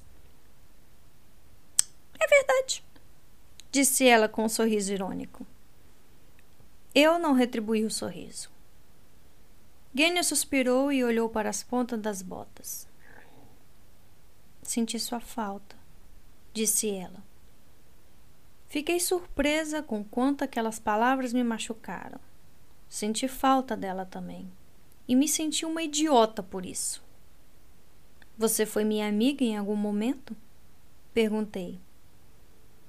Ela se sentou na beira da cama. Isso faria alguma diferença? Gostaria de saber o quanto eu fui estúpida. Eu adorava ser sua amiga, Alina, mas não me arrependo do que fiz. Mesmo depois de tudo que ele fez? Olha, eu sei que você pensa que ele é um monstro, mas está tentando fazer o que é certo por Havik e todos nós. Dei um impulso para ficar apoiada nos cotovelos. Tinha vivido ciente das mentiras do Darkling por tanto tempo que era fácil para mim esquecer que poucas pessoas sabiam que ele realmente era. Gênia, ele criou a dobra. O herege negro não existe herege negro. Eu disse, revelando a verdade que Braga tinha me contado meses antes no pequeno palácio. Ele culpou um ancestral pela dobra, mas só existiu um Darkling e ele só se importa com poder. Impossível. O Darkling passou a vida inteira tentando libertar Ravka da dobra. Como você pode dizer isso depois do que ele fez em Novokribirsk? O Darkling tinha usado o poder do não-mar para destruir uma cidade inteira, uma demonstração de força para acuar seus inimigos e marcar o começo de seu governo. E eu havia tornado aquilo possível. Eu sei que houve um acidente. Um acidente? Ele matou centenas de pessoas, talvez milhares. E as pessoas que estavam no esquife? Disse ela calmamente. Expirei o ar pesadamente e me deitei de volta. Por um longo momento, estudei as tábuas acima de mim. Não queria perguntar, mas sabia que ia acabar fazendo isso. A pergunta tinha me assombrado ao longo de semanas e quilômetros de oceano. Ouvi. Houve outros sobreviventes. Além do Ivan e do Darkling, eu a senti esperando. Dois infernais que os ajudaram a escapar, disse ela. Alguns soldados do primeiro exército conseguiram voltar e um aero chamado Natália escapou, mas morreu pouco depois por causa dos ferimentos. Fechei os olhos. Quantas pessoas tinham morrido a bordo daquele esquife terrestre? Trinta? Quarenta? Eu me senti nauseada. Podia ouvir seus gritos, os bramidos dos Volcras. Podia sentir o cheiro de pólvora e sangue. Havia sacrificado aquelas pessoas pela vida de Mali e por minha liberdade, mas no final elas haviam morrido por nada. Havíamos voltados para a mão do Darkling e ele estava mais poderoso do que nunca. Você fez o que tinha que fazer, Alina, Gênia pousou a mão sobre a minha. Deixei escapar um gemido ríspido de risada e puxei minha mão. Foi o que o Darkling te disse, Gênia? Isso torna as coisas mais fáceis? Não, na verdade, não. Ela olhou para o próprio colo, dobrando e desdobrando as dobras de seu kefta. Ele me libertou, Alina. Ela disse. O que eu deveria fazer? Correr de volta para o palácio e voltar para o rei? Ela sacudiu a cabeça com força. Não, eu fiz a minha escolha. E os outros grixas? Perguntei. Eles não podem ter ficado todos do lado do Darkling. Quantos permaneceram em Ravka? Genya se enrijeceu. Não acho que deveria falar sobre isso com você. Genya. Como, Alina? Tente descansar um pouco. Estaremos no gelo em breve. No gelo. Então não estávamos voltando para a Ráfica. Devíamos estar viajando para o norte. Ela se levantou e espanou o pó de seu kefta. Podia brincar a respeito da cor, mas eu sabia o quanto isso significava para ela. Genya tinha provado que era uma verdadeira grisha, protegida, favorecida, não mais uma serviçal. Eu me lembrei da doença misteriosa que enfraquecera o rei um pouco antes do golpe do Darkling. Genya era uma das poucas grixas com acesso à família real. Ela havia usado aquele acesso para conquistar o direito de vestir-se de vermelho. Genya, falei quando ela chegou à porta. Só mais uma pergunta. Ela parou, sua mão no ferrolho. Parecia um assunto tão sem importância, tão bobo para ser mencionado depois de todo aquele tempo, mas era algo que havia me incomodado por um bom tempo. As cartas que escrevi para Amália no pequeno palácio. Ele disse que nunca as recebeu. Ela não se virou de volta para mim, mas vi seus ombros arquearem. Elas nunca foram enviadas. Ela sussurrou. O Darkling disse que você precisava deixar sua antiga vida para trás. Ela fechou a porta e ouviu o clique do ferrolho cerrando. todas aquelas horas passadas conversando em rinha com Gênia, bebendo chá e experimentando vestidos. Ela havia mentido para mim o tempo inteiro. A pior parte disso era saber que o Darkling tinha razão. Se eu continuasse me agarrando a Mali e às memórias do amor que sentia a ele, nunca teria dominado meu poder. Mas Gene não sabia disso. Ela apenas tinha seguido ordens e deixado meu coração se partir. Eu não sabia como chamar aquilo, mas não era amizade. Virei-me de lado, sentindo a agitação suave do navio embaixo de mim. Será que era essa a sensação de ser embalada nos braços de uma mãe? Não conseguia me lembrar. Ana Cuia costumava cantarolar às vezes, em voz baixa, quando ia apagar as lamparinas e fechar os dormitórios de Queiramzinha à noite. Aquilo tinha sido o máximo e o mais próximo que Mali e eu havíamos chegado de uma canção de Niná. Em algum lugar lá em cima, ouvi um marinheiro gritar algo ao vento. O sino tocou, avisando a mudança de guarda. Estamos vivos. Lembrei a mim mesma. Escapamos dele antes. Podemos escapar novamente. Mas isso não adiantou nada. E finalmente desisti e deixei as lágrimas descerem. Stamhold tinha sido comprado. Genia escolhera o Darkling. Mali e eu estávamos sozinhos como sempre, sem amigos ou aliados, cercado de nada além de um mar impiedoso. Desta vez, mesmo que escapássemos, não havia para onde fugir. Fim do capítulo 2. Capítulo 3 Menos de uma semana depois, vimos primeiros campos de gelo. Estávamos longe, ao norte, onde o mar escurecia e o gelo surgia de suas profundezas em pontas perigosas. Embora fosse o começo do verão, o vento castigava nossa pele. De manhã, as cordas estavam duras, congeladas. Passei horas andando na cabine e fitando o mar infinito. A cada manhã eu era levada para o deck, onde me davam a oportunidade de alongar as pernas e ver malha à distância. O Darkling estava sempre na balaustrada, analisando o horizonte, procurando por algo. Stormhold e sua tripulação mantinham distância. No sétimo dia, passamos entre duas ilhas de Ardósia que reconheci dos meus tempos de cartógrafa. Gelka e Vicky, o garfo e a faca. Havíamos entrado na Rota dos Ossos, a longa extensão de água negra onde inúmeros navios naufragaram nas ilhas sem nome que pareciam e desapareciam em suas brumas. Nos mapas, a região era marcada por caveiras de marinheiros, monstros de bocas enormes, sereias de cabelo branco como o gelo e pelos olhos profundamente negros das focas.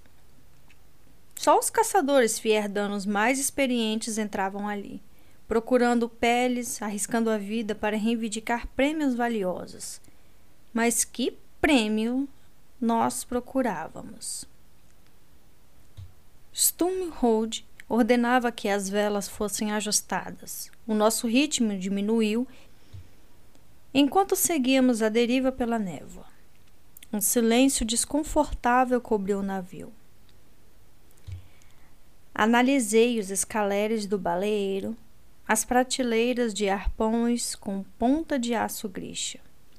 Não foi difícil imaginar para o que eles serviram. O Darkling estava atrás de algum tipo de amplificador. Analisei as fileiras de grixas e me perguntei quem teria sido escolhido para outro dos presentes do Darkling. Mas uma suspeita terrível se enraizou dentro de mim. Isso é loucura, disse a mim mesma. Ele não se atreveria a fazer isso. O pensamento me trouxe pouco conforto. Ele sempre se atrevia. No dia seguinte, o Darkling ordenou que me levassem até ele. Para quem é isso? Perguntei assim que Ivan me colocou na balaustrada a este bordo. O Darkling apenas olhava para as ondas. Considerei empurrá-lo do parapeito. É claro que ele tinha centenas de anos, mas será que sabia nadar? Diga-me que não está fazendo o que eu acho que está fazendo. Falei. Diga-me que o amplificador é para alguma outra garota ingênua e estúpida. Uma menos teimosa? Menos egoísta? Menos obcecada pela vida de um rato? Acredite em mim, ele disse. Bem que eu gostaria. Eu me senti enojada. Um Grisha só pode ter um amplificador. Você mesmo me disse isso. Os amplificadores de Morozova são diferentes. Olhei para ele boquiaberta. Existe outro como servo?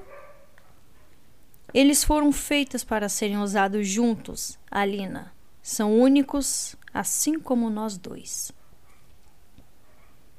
Pensei nos livros de teoria Grisha que havia lido. Todos diziam a mesma coisa. O poder Grisha não foi feito para ser ilimitado. Ele precisa ser mantido sob controle. Não, eu disse. Eu não quero isso. Quero. Você quer? O Darkling escarneceu. Quero ver o seu rastreador morrer vagarosamente com a minha faca no coração dele. Quero deixar o mar engolir vocês dois. Mas nossos destinos estão conectados agora, Alina, e não há nada que nenhum de nós possa fazer a respeito. Você está louco. Sei que te agrada pensar assim, ele disse. Mas os amplificadores precisam ser usados juntos se tivermos alguma esperança de controlar a dobra. Você não pode controlar a dobra. Ela tem que ser destruída. Cuidado, Alina, disse ele com um sorriso sutil. Tive o mesmo pensamento sobre você. Ele apontou para Ivan, que estava esperando a uma distância respeitosa. Traga-me o garoto. Meu coração pulou na garganta. Espere, falei. Você me disse que não machucaria. Ele me ignorou. Como uma idiota, olhei em volta, como se alguém nesse maldito navio pudesse ouvir meu apelo.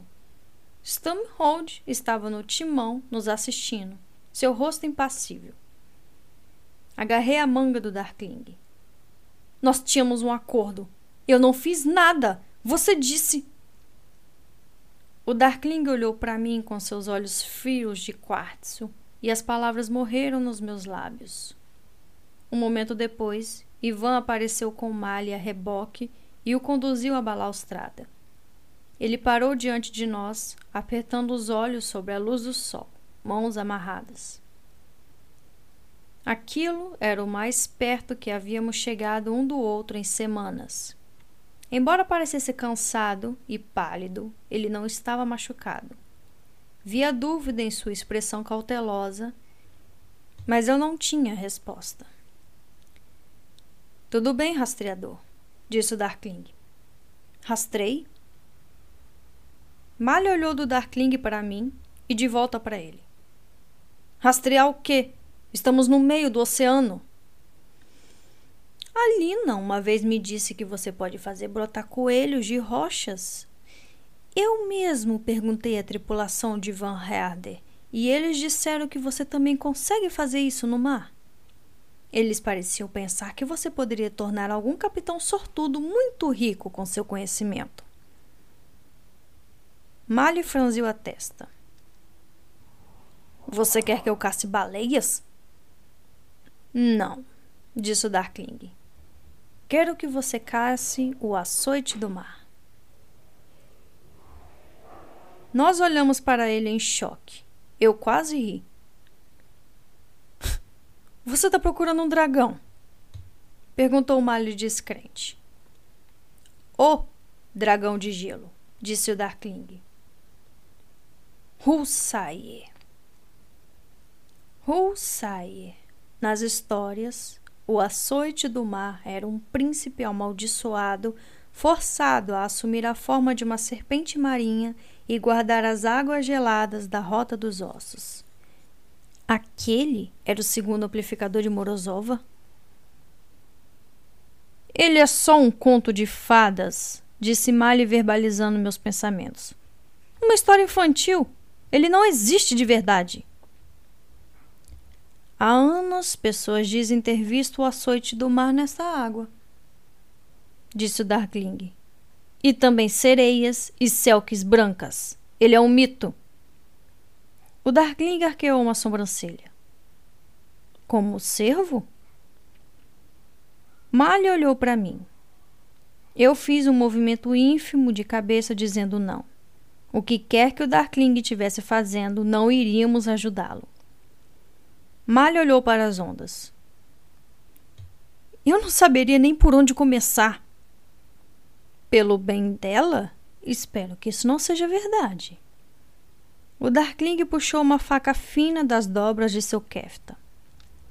Porque a cada dia que você não encontrar o açoite do mar, esfolarei um pedaço da pele de Alina. Bem devagar. Então Ivan irá curá-la e no dia seguinte faremos tudo de novo. Eu senti o sangue sumir do meu rosto. Você não vai machucá-la, disse Mali, mas eu podia ouvir o medo em sua voz. Eu não quero machucá-la, retrucou o Darkling. Quero que você faça o que eu estou pedindo. Eu levei meses para encontrar o servo, disse Malho desesperado. Ainda não sei nem como conseguimos. Stamhold deu um passo à frente. Estava tão concentrada em Mali e no Darkling que quase tinha me esquecido dele. Não terei uma garota torturada no meu navio, disse ele. O Darkling virou seu olhar gelado para o corsário. Você trabalha para mim, Stamhold.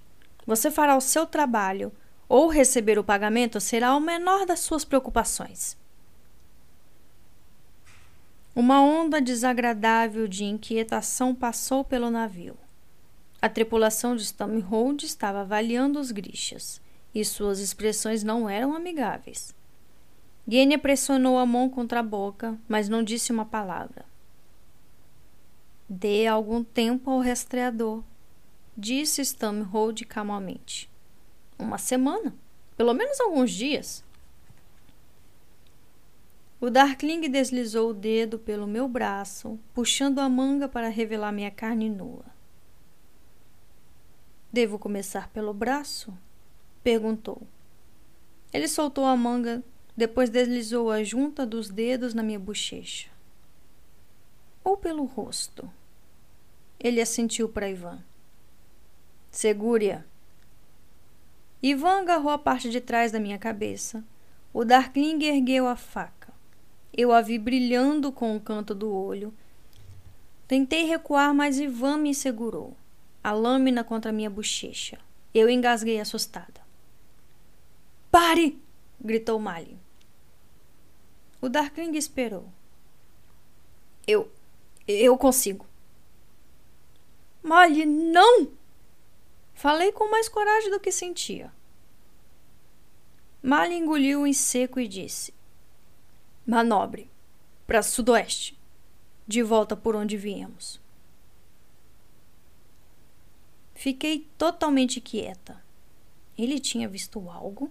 ou só estava tentando evitar que me machucassem. O Darkling estudou a cabeça para um lado e o estudou. Acho que você sabe que não é uma boa ideia brincar comigo, rastreador. Mali deu um aceno firme de cabeça. Eu consigo. Posso encontrá-lo. Só. Só me dê um tempo. O Darkling banhou a faca, Suspirei devagar e tentei suprimir um arrepio. Você tem uma semana, ele disse, virando-se e desaparecendo no alçapão. Traga, ele ordenou a Ivan. Mali, falei enquanto Ivan agarrava meu braço. Mali estendeu suas mãos amarradas na minha direção. Seus dedos roçaram nos meus levemente. Então Ivan me puxou de volta para o alçapão. Minha mente estava frenética quando descemos para o bojo úmido do navio. Eu tropeçava logo atrás de Ivan, tentando entender o que acabara de acontecer. O Darkling não tinha dito que não machucaria Mali enquanto precisasse dele. Eu havia suposto que ele só queria usá-lo para me manter na linha, mas agora estava claro que era mais do que isso. Mali realmente achava que conseguiria encontrar o açoite do mar ou estava ganhando tempo. Eu não tinha certeza de qual das duas opções queria que fosse verdade. Não gostava da ideia de ser torturada, mas se encontrássemos o dragão de gelo, o que um segundo amplificador significaria? Ivan me puxou para uma cabine espaçosa que parecia ser os aposentos do capitão. Stammelhold devia ter sido espremido com o resto da sua tripulação. Uma cama fora empurrada para um canto e a parede de trás, profundamente curvada, tinha uma fileira de janelas de vidro grossos. Elas derramavam luz aquosa em uma mesa atrás da qual se encontrava o próprio Darkling. Ivan fez uma mensura e saiu rapidamente da sala, fechando a porta atrás dele. Hum, ele mal pode esperar para se afastar de você. Eu disse perto da porta. Ele tem medo do que você se tornou. Todos eles têm. Você tem medo de mim, Alina? É isso que você quer, não é? O Darkling deu de ombros. O medo é um aliado poderoso, ele disse, e leal. Ele me observava daquele jeito avaliador e frio que sempre me dava a impressão de que estava me lendo como palavras em uma página. Seus dedos se movendo sobre o texto, captando algum conhecimento secreto que eu só poderia imaginar. Tentei não me inquietar, mas as correntes dos meus pulsos me enervavam. Eu gostaria de libertá-la, ele disse calmamente. Me libertar, me esfolar, tantas opções. Eu ainda podia sentir a pressão de sua faca no meu rosto. Ele suspirou. Aquilo foi uma ameaça, Lina. Ela cumpriu seu objetivo. ah, tá. Então você não teria me cortado. Eu não disse isso. Ele falou de modo agradável e realista, como sempre. Poderia estar ameaçando me partir em pedaços ou pedindo jantar. Na penumbra, eu só conseguia decifrar os finos traços de suas cicatrizes. Sabia que devia ficar quieta, forçá-lo a falar primeiro, mas a minha curiosidade era muito grande. Como você sobreviveu? Ele passou a mão pela linha destacada de sua mandíbula. Parece que o Volcra não gostou do sabor da minha carne. Disse, quase como se jogasse conversa fora. Já percebeu que eles não se alimentam uns dos outros? Estremeci. Eram criações dele, assim como a coisa que tinha enterrado os dentes no meu ombro. A pele ainda pulsava no local. Os semelhantes se atraem. Não é uma experiência que eu gostaria de repetir. Já tive minha cota de piedade dos Volcras. E sua? Cruzei a sala ficando diante da mesa. Então por que me dá um segundo amplificador? Perguntei desesperada, ávida por um argumento que de algum modo fizesse sentido para ele. Caso você tenha esquecido, eu tentei matá-lo. E falhou. Aqui está a segunda chance? Por que me tornar mais forte? Outra vez ele deu de ombros. Sem os amplificadores de Morozova, Ravika está perdida. É seu destino possuí-los, assim como é o meu destino governar. Não tem como ser de outra maneira. Hum, conveniente para você, né? Ele ergueu uma sobrancelha. Você tem sido tudo menos conveniente, Alina. Você não pode combinar amplificadores. Todos os livros dizem a mesma coisa. Nem todos os livros. Eu queria gritar de frustração. Bagra me alertou. Ela disse que você era arrogante e estava cego de ambição. Ela disse isso mesmo? A voz dele saiu gélida.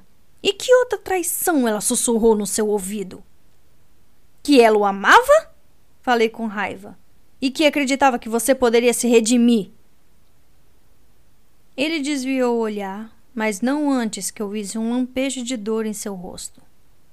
O que ele tinha feito a ela e o que isso tinha custado a ele. Redenção, ele murmurou. Salvação, penitência, as ideias exóticas da minha mãe. Talvez eu devesse ter prestado mais atenção. Ele se esticou sobre a mesa e puxou um livro vermelho e fino. Quando o ergueu, a luz refletiu nas letras douradas da sua capa. History Sanctia. Sabe o que é isto? Franzi a testa. A vida dos santos. Uma lembrança vaga voltou à minha mente.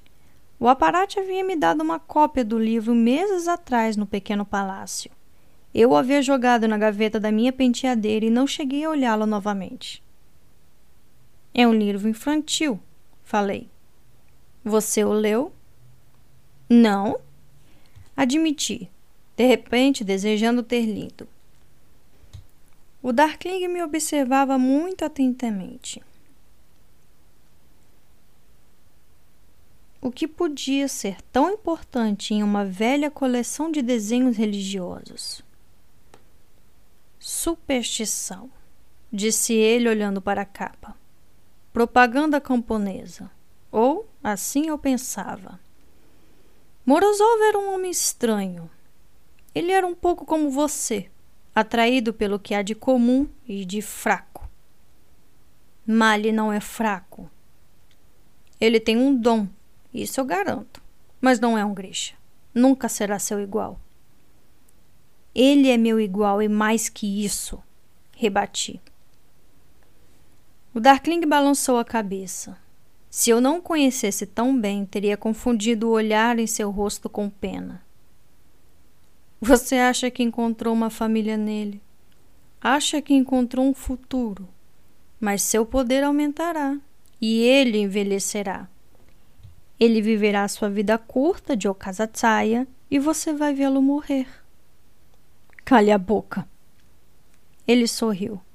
Prossiga, bata o pé, lute contra sua verdadeira natureza. Enquanto isso, seu país sofre. Por sua causa? Por que eu confiei uma garota que não é capaz de lidar com a ideia de seu próprio potencial? Ele se levantou e contornou a mesa. Apesar da minha raiva, recuei um passo, batendo na cadeira atrás de mim. Sei o que você sente quando está com o rastreador. Ele disse. Eu duvido muito. Ele deu um aceno desdenhoso. Não, não o desejo absurdo que você ainda tem de superar. Conheço a verdade em seu coração, a solidão, o crescente entendimento da sua própria diferença. Ele se inclinou mais perto quanto isso dói. Tentei esconder o choque de reconhecimento que passou por mim. Não sei do que você está falando.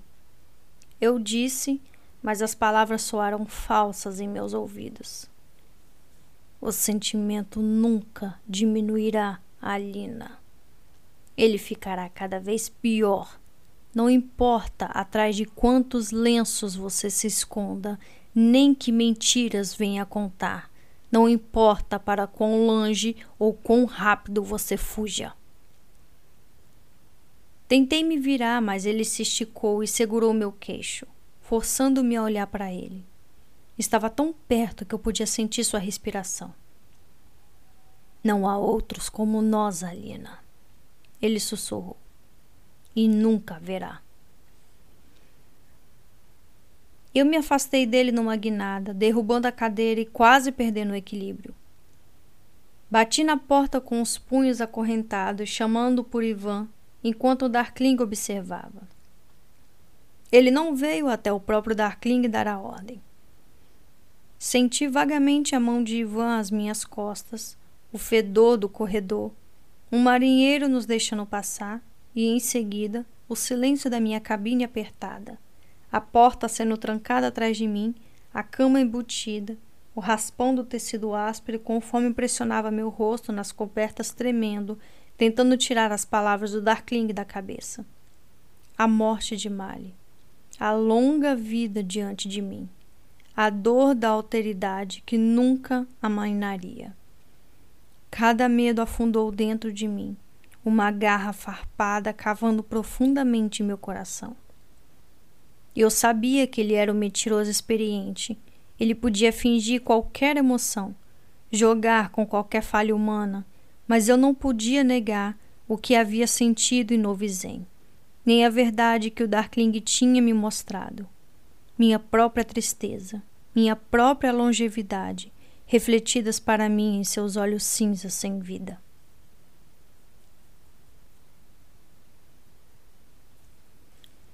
O ânimo tinha mudado a bordo do baleeiro. A tripulação estava inquieta e atenta. A insignificância do seu capitão ainda na mente deles. Os grixas murmuravam entre si, seus nervos desgastados pelo nosso progresso lento pelas águas da Rota dos Ossos. A cada dia, o Darkling me trazia ao convés para ficar atrás dele na proa. Malha era mantido cercado por guardas na outra ponta do navio. Às vezes eu ouvia gritar coordenadas para Stumhold ou ouvia apontar para o que parecia arranhões profundos logo acima da superfície da água ou das grandes crostas de gelo pelas quais passávamos.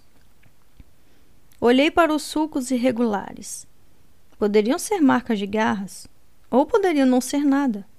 Ainda assim, eu tinha visto do que Malha era capaz em Tisbeia. Quando estávamos na trilha do cervo, ele tinha me mostrado galhos quebrados, gamas pisoteadas, sinais que pareciam óbvios depois que ele os apontava, mas que eram invisíveis momentos antes. A tripulação parecia cética. Os grixas desdenhavam completamente. Ao anoitecer, quando o outro dia tinha começado e terminado, o Darkling me conduzia pela plataforma e pelo alçapão, bem na frente de Mali. Nós não tínhamos permissão para nos falarmos. Eu tentava encontrar seu olhar, dizer a ele silenciosamente que estava bem, mas podia ver sua fúria e seu desespero crescendo e eu estava impotente para tranquilizá-lo.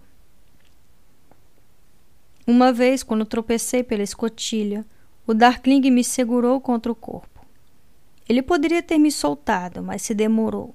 E, antes que eu pudesse me afastar, deixou os dedos deslizarem pela minha cintura. Malha avançou e apenas a força dos guardas grixas o impediu de enfrentar o Darkling. Mais três dias, rastreador. Deixei em paz! Malha rosnou.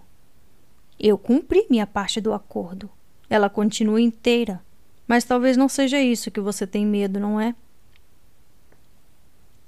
Mali parecia instável a ponto de explodir. Seu rosto estava pálido. A boca era uma linha tensa. Os músculos de seus braços tensos enquanto lutava contra suas amarras. Eu não podia aguentar. Estou bem. Eu disse calmamente, arriscando-me a experimentar a faca do Darkling. Ele não pode me machucar. Era mentira, mas soou bem aos meus lábios. O Darkling olhou de mim para Mali e vislumbrei aquele abismo deserto e imenso dentro dele. Não se preocupe, rastreador. Você saberá quando o nosso trato terminar. Ele me empurrou para baixo, mas não antes de eu ouvir suas palavras de despedida para Mali. Vou me certificar de que você possa ouvir quando eu a fizer gritar. A semana seguia e no sexto dia Gene me acordou cedo. Reuni minhas forças e percebi que mal era madrugada. O medo me percorreu. Talvez o Darkling tivesse decidido encurtar meu alívio e pôr em prática suas ameaças. mas Gênio estava radiante. Ele encontrou algo. Ela comemorou, saltando sobre as solas dos pés, praticamente dançando enquanto me ajudava a sair da cama. O rastreador disse que estamos perto. O nome dele é Mali. Resmunguei, afastando-me dela. Ignorei seu olhar ferido. Será verdade? Perguntei-me quando Gene me levava para cima. Ou Mali simplesmente esperava ganhar mais tempo para mim. Saímos sob a sombria luz cinzenta da madrugada. O convés estava cheio de grichas olhando para a água, enquanto os aéreos produziam os ventos e a tripulação de Stamford ajudava as velas no alto. A névoa estava mais pesada que no dia anterior. Flutuava espessa sobre a água e se arrastava em filamentos úmidos sobre o casco do navio. O silêncio só era quebrado pelas orientações de Mali e pelas ordens gritadas por Stumrod. Quando entramos em uma faixa ampla e aberta do mar, Mali se virou para o Darkling e disse: Acho que estamos perto. Você acha?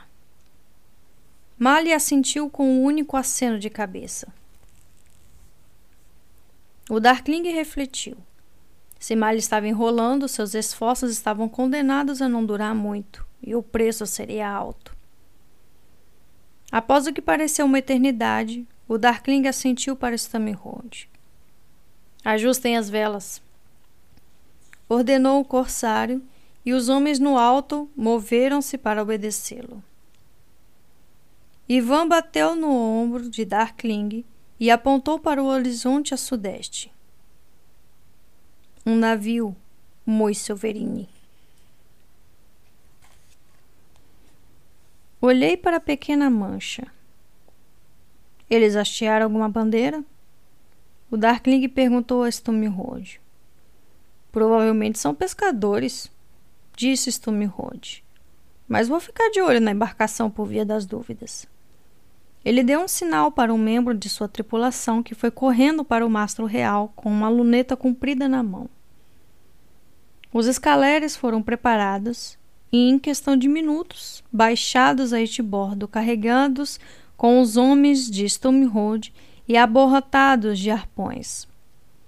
Os grixas do Darkling se agruparam na balaustrada para ver o progresso dos barcos. A névoa parecia ampliar a batida constante de seus remos contra as ondas. Dei um passo na direção de Mali. A atenção de todos estava voltada para os homens na água. Apenas Gene me observava. Ela hesitou, então se virou deliberadamente e se juntou aos outros na balaustrada. Mali e eu olhávamos para a frente, mas estávamos perto o suficiente para nossos ombros se tocarem. Diga-me que você está bem. Ele murmurou com a voz rouca. Assenti, engolindo um nó na garganta. Eu tô bem, falei suavemente. Ele está lá fora? Não sei. Talvez. Havia momentos quando eu rastreava o cervo em que eu pensava que estávamos perto e. Alina, se eu estiver errado. Eu me virei sem me importar que, que alguém nos visse ou qual punição receberia. A névoa estava se projetando da água agora, rastejando ao longo do convés. Olhei para ele, absorvendo cada detalhe de seu rosto. O azul brilhante de suas íris, a curva de seu lábio, a cicatriz que percorria sua mandíbula.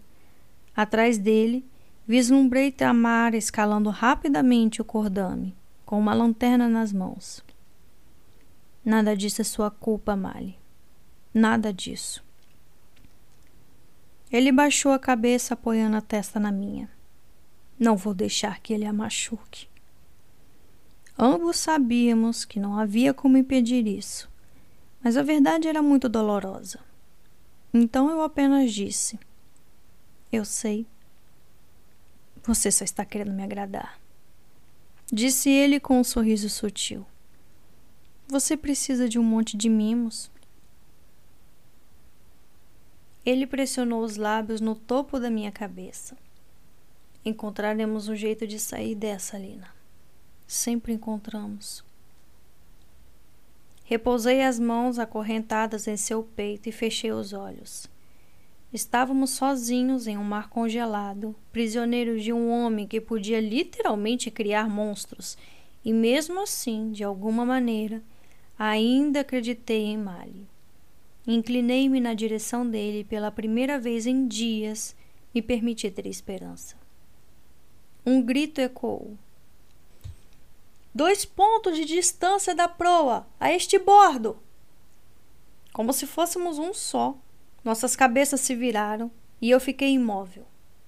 Algo se movia na névoa, uma forma branca, ondulante e cintilante. Pelos santos! Mali ofegou. Nesse momento, as costas da criatura romperam as ondas, seu corpo cortando a água em um arco sinuoso, arco-íris faiscando das escamas iridescentes de seu dorso. Russaie. Fim do capítulo 3. E é isso aí. E é isso aí. Tá, tá, tá. E é isso aí. Bah, bah, bah. O próximo é. Que, que bosta é essa mesmo, meu Deus do céu? É, amplificador de Alina. O que será de Alina quando ela adquirir o próximo amplificador? De acordo com os livros, ela não deveria, né? De acordo com os livros, um amplificador, um Grisha. Lembre-se disso, gente. Isso é muito importante. Um amplificador, um Grisha. O que acontecerá com a nossa Lina? Eu não vou falar porque eu já sei. Muito bem, gente. Tivemos aí o início do Sol e Tormenta. E meu Deus do céu! A tormenta começou de cara no livro, né? Porque Mali e a Lina não tiveram nem semanas, nem meses de paz. Darkling achou ela de forma muito rápida e até bastante óbvia, né? Era só seguir um Eles foram bem burros, né? Na minha opinião, assim. Eu não sou especialista em fuga nem nada, mas assim, eu teria disfarçado um pouquinho mais. Mas, enfim, quem sou eu, né? Para dizer alguma coisa. Darkling tá ali mais falante do que nunca, porque nessas poucas páginas, nesses três capítulos aqui, nós tivemos mais Darkling falando que no livro 1. Vamos falar a verdade, que nós tivemos bastante Darkling falando aqui, hein? E ele tá certo. Sente! Olha, eu sei que ele é o vilão. Ou não, não sei. Vai depender da percepção de cada um aí. Mas eu sinto assim bem no fundo do coração que ele só não quer ficar sozinho. Ai, meu Deus. Oi, gente, meu pano brilhante passando pelo bar Darkling aqui. Ai, toda vez que ele chega e fala alguma coisa pra pra Alina, assim, sobre solidão, sobre ficar sozinho. Eu fico tão, ah, ele sabe disso tudo. Ah, ele tá vivendo há tanto tempo sozinho, tadinho. Mas assim, ele matou milhares de pessoas? Ah, mas coitado. Gente, eu sou uma piada perto do Darkling. É sério. Eu sou uma piada, porque eu passo pano mesmo. E eu tenho. Porque, sei lá, eu tenho a sensação de que a escritora queria que a gente visse mais do que apenas o que ela escreveu no papel sobre ele. Eu não sei se vocês têm a mesma percepção que eu. Mas assim, quando ele. Principalmente nessa conversa dos dois no convés ali onde ele fala sobre a, a solidão, sobre viver mais tempo, sobre que eles eram os únicos e que sempre seria assim. Vocês não tiveram a sensação de que, tipo, ele tava meio suplicando: acorda, menina, presta atenção, você vai viver a vida inteira eterna e ele vai morrer. Fica comigo. Eu tenho, eu tenho a sensação de que ele gosta da Lina de verdade. Eu, eu tenho essa sensação de que ele gosta da Lina de verdade. Eu tenho mesmo que ele negue a si mesmo, assim, ou fale que não, ou fale que vai machucar ela de alguma forma, mas eu tenho a sensação de que ele se apaixonou, né? O que, que vocês acham? Se inscrevam aí, tá? escrevam aí embaixo. Eu tô surtada aqui, colérica já. Então eu vou parar de surtar porque já são 9 horas da noite, eu preciso dormir e amanhã eu tenho que trabalhar. Então, galerinha do meu coração, espero que vocês comentem aí embaixo, tá? Clique nesse botão joinha ou eu vou ter que cortar o dedo de vocês e clicar por vocês, porque eu tô vendo vocês ouvindo tá? Eu tô vendo vocês ouvindo o áudio, eu tô vendo vocês, tá dando aí, ó, 600, 9, é, tem, tem áudio aí que tem, tem 400 cliques de, de, de, de, de, de, de visualizações e 30 cliques no joinha. Qual o problema de vocês, gente? É só dar um clique no joinha. Vocês pegam o mouse, vocês pegam o mouse, ou se você estiver no laptop, passa o dedinho ali naquele lugar sensível ali do laptop e movam a setinha até o clique que tem um joinha. Eu vou ter que descrever para vocês, eu vou ter que desenhar, será? Gente, clica no joinha, clica no joinha. Eu vou fazer uma festa todo início do, do de vídeo ó, de áudio e todo final de áudio. Cliquem no joinha, cliquem no joinha, cliquem no joinha, não esqueçam do joinha, cliquem no joinha, porque tá difícil assim conquistar vocês, hein, meus corações de borboletas. Tô falando que eu tô meio esquizofrênica. Tô... Cadê meus remédios? Enfim, Cliquem no joinha, gente, tá? Por gentileza, ajuda aí, mamãe, ajuda você, ajuda eu aqui, ajuda, ajuda, porque assim, eu me esforço bastante para ler e lançar os capítulos semanalmente para vocês. Gente, vocês têm noção de que eu fico longe do meu marido duas, três horas fazendo vídeo para vocês? E sim, é o meu tempo de descanso do trabalho. Então, por favor, se eu me esforço, esforça vocês também. Clica no joinha. se inscrevam no canal e ativem o sininho, tá bom? Eu amo vocês. Eu não tô brigando, não. Eu só tô pedindo educadamente ao pessoal do YouTube que deem um joinha, ok? Ao pessoal do Spotify que gosta do meu trabalho e quer me ajudar, está disponível no Spotify um linkzinho de apoio financeiro. É isso aí, gente. É um real ou dois real ou cinco real que você pode ajudar. Eu acho que é isso, eu não tenho certeza, mas eu acho que é mais ou menos isso aí.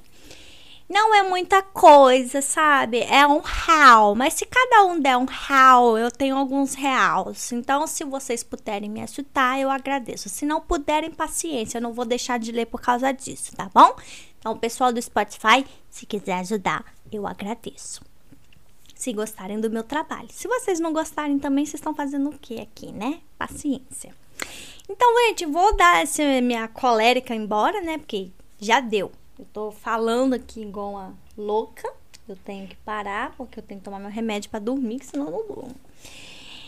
Gostaria muito de ver a carinha de vocês no início desse livro, porque realmente é um início bem eletrizante para um livro que terminou de uma forma tão ah, eles escaparam. Ah, eles escaparam, que maravilha! Aí chega no início do outro livro. Ah, eles foram pegos de volta, que bosta. Enfim, né?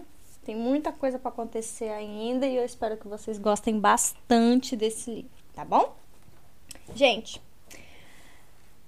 aqui quem fala é a Flor. Sejam todos muito bem-vindos ao canal e ao podcast. Um beijo, até a próxima e tchau!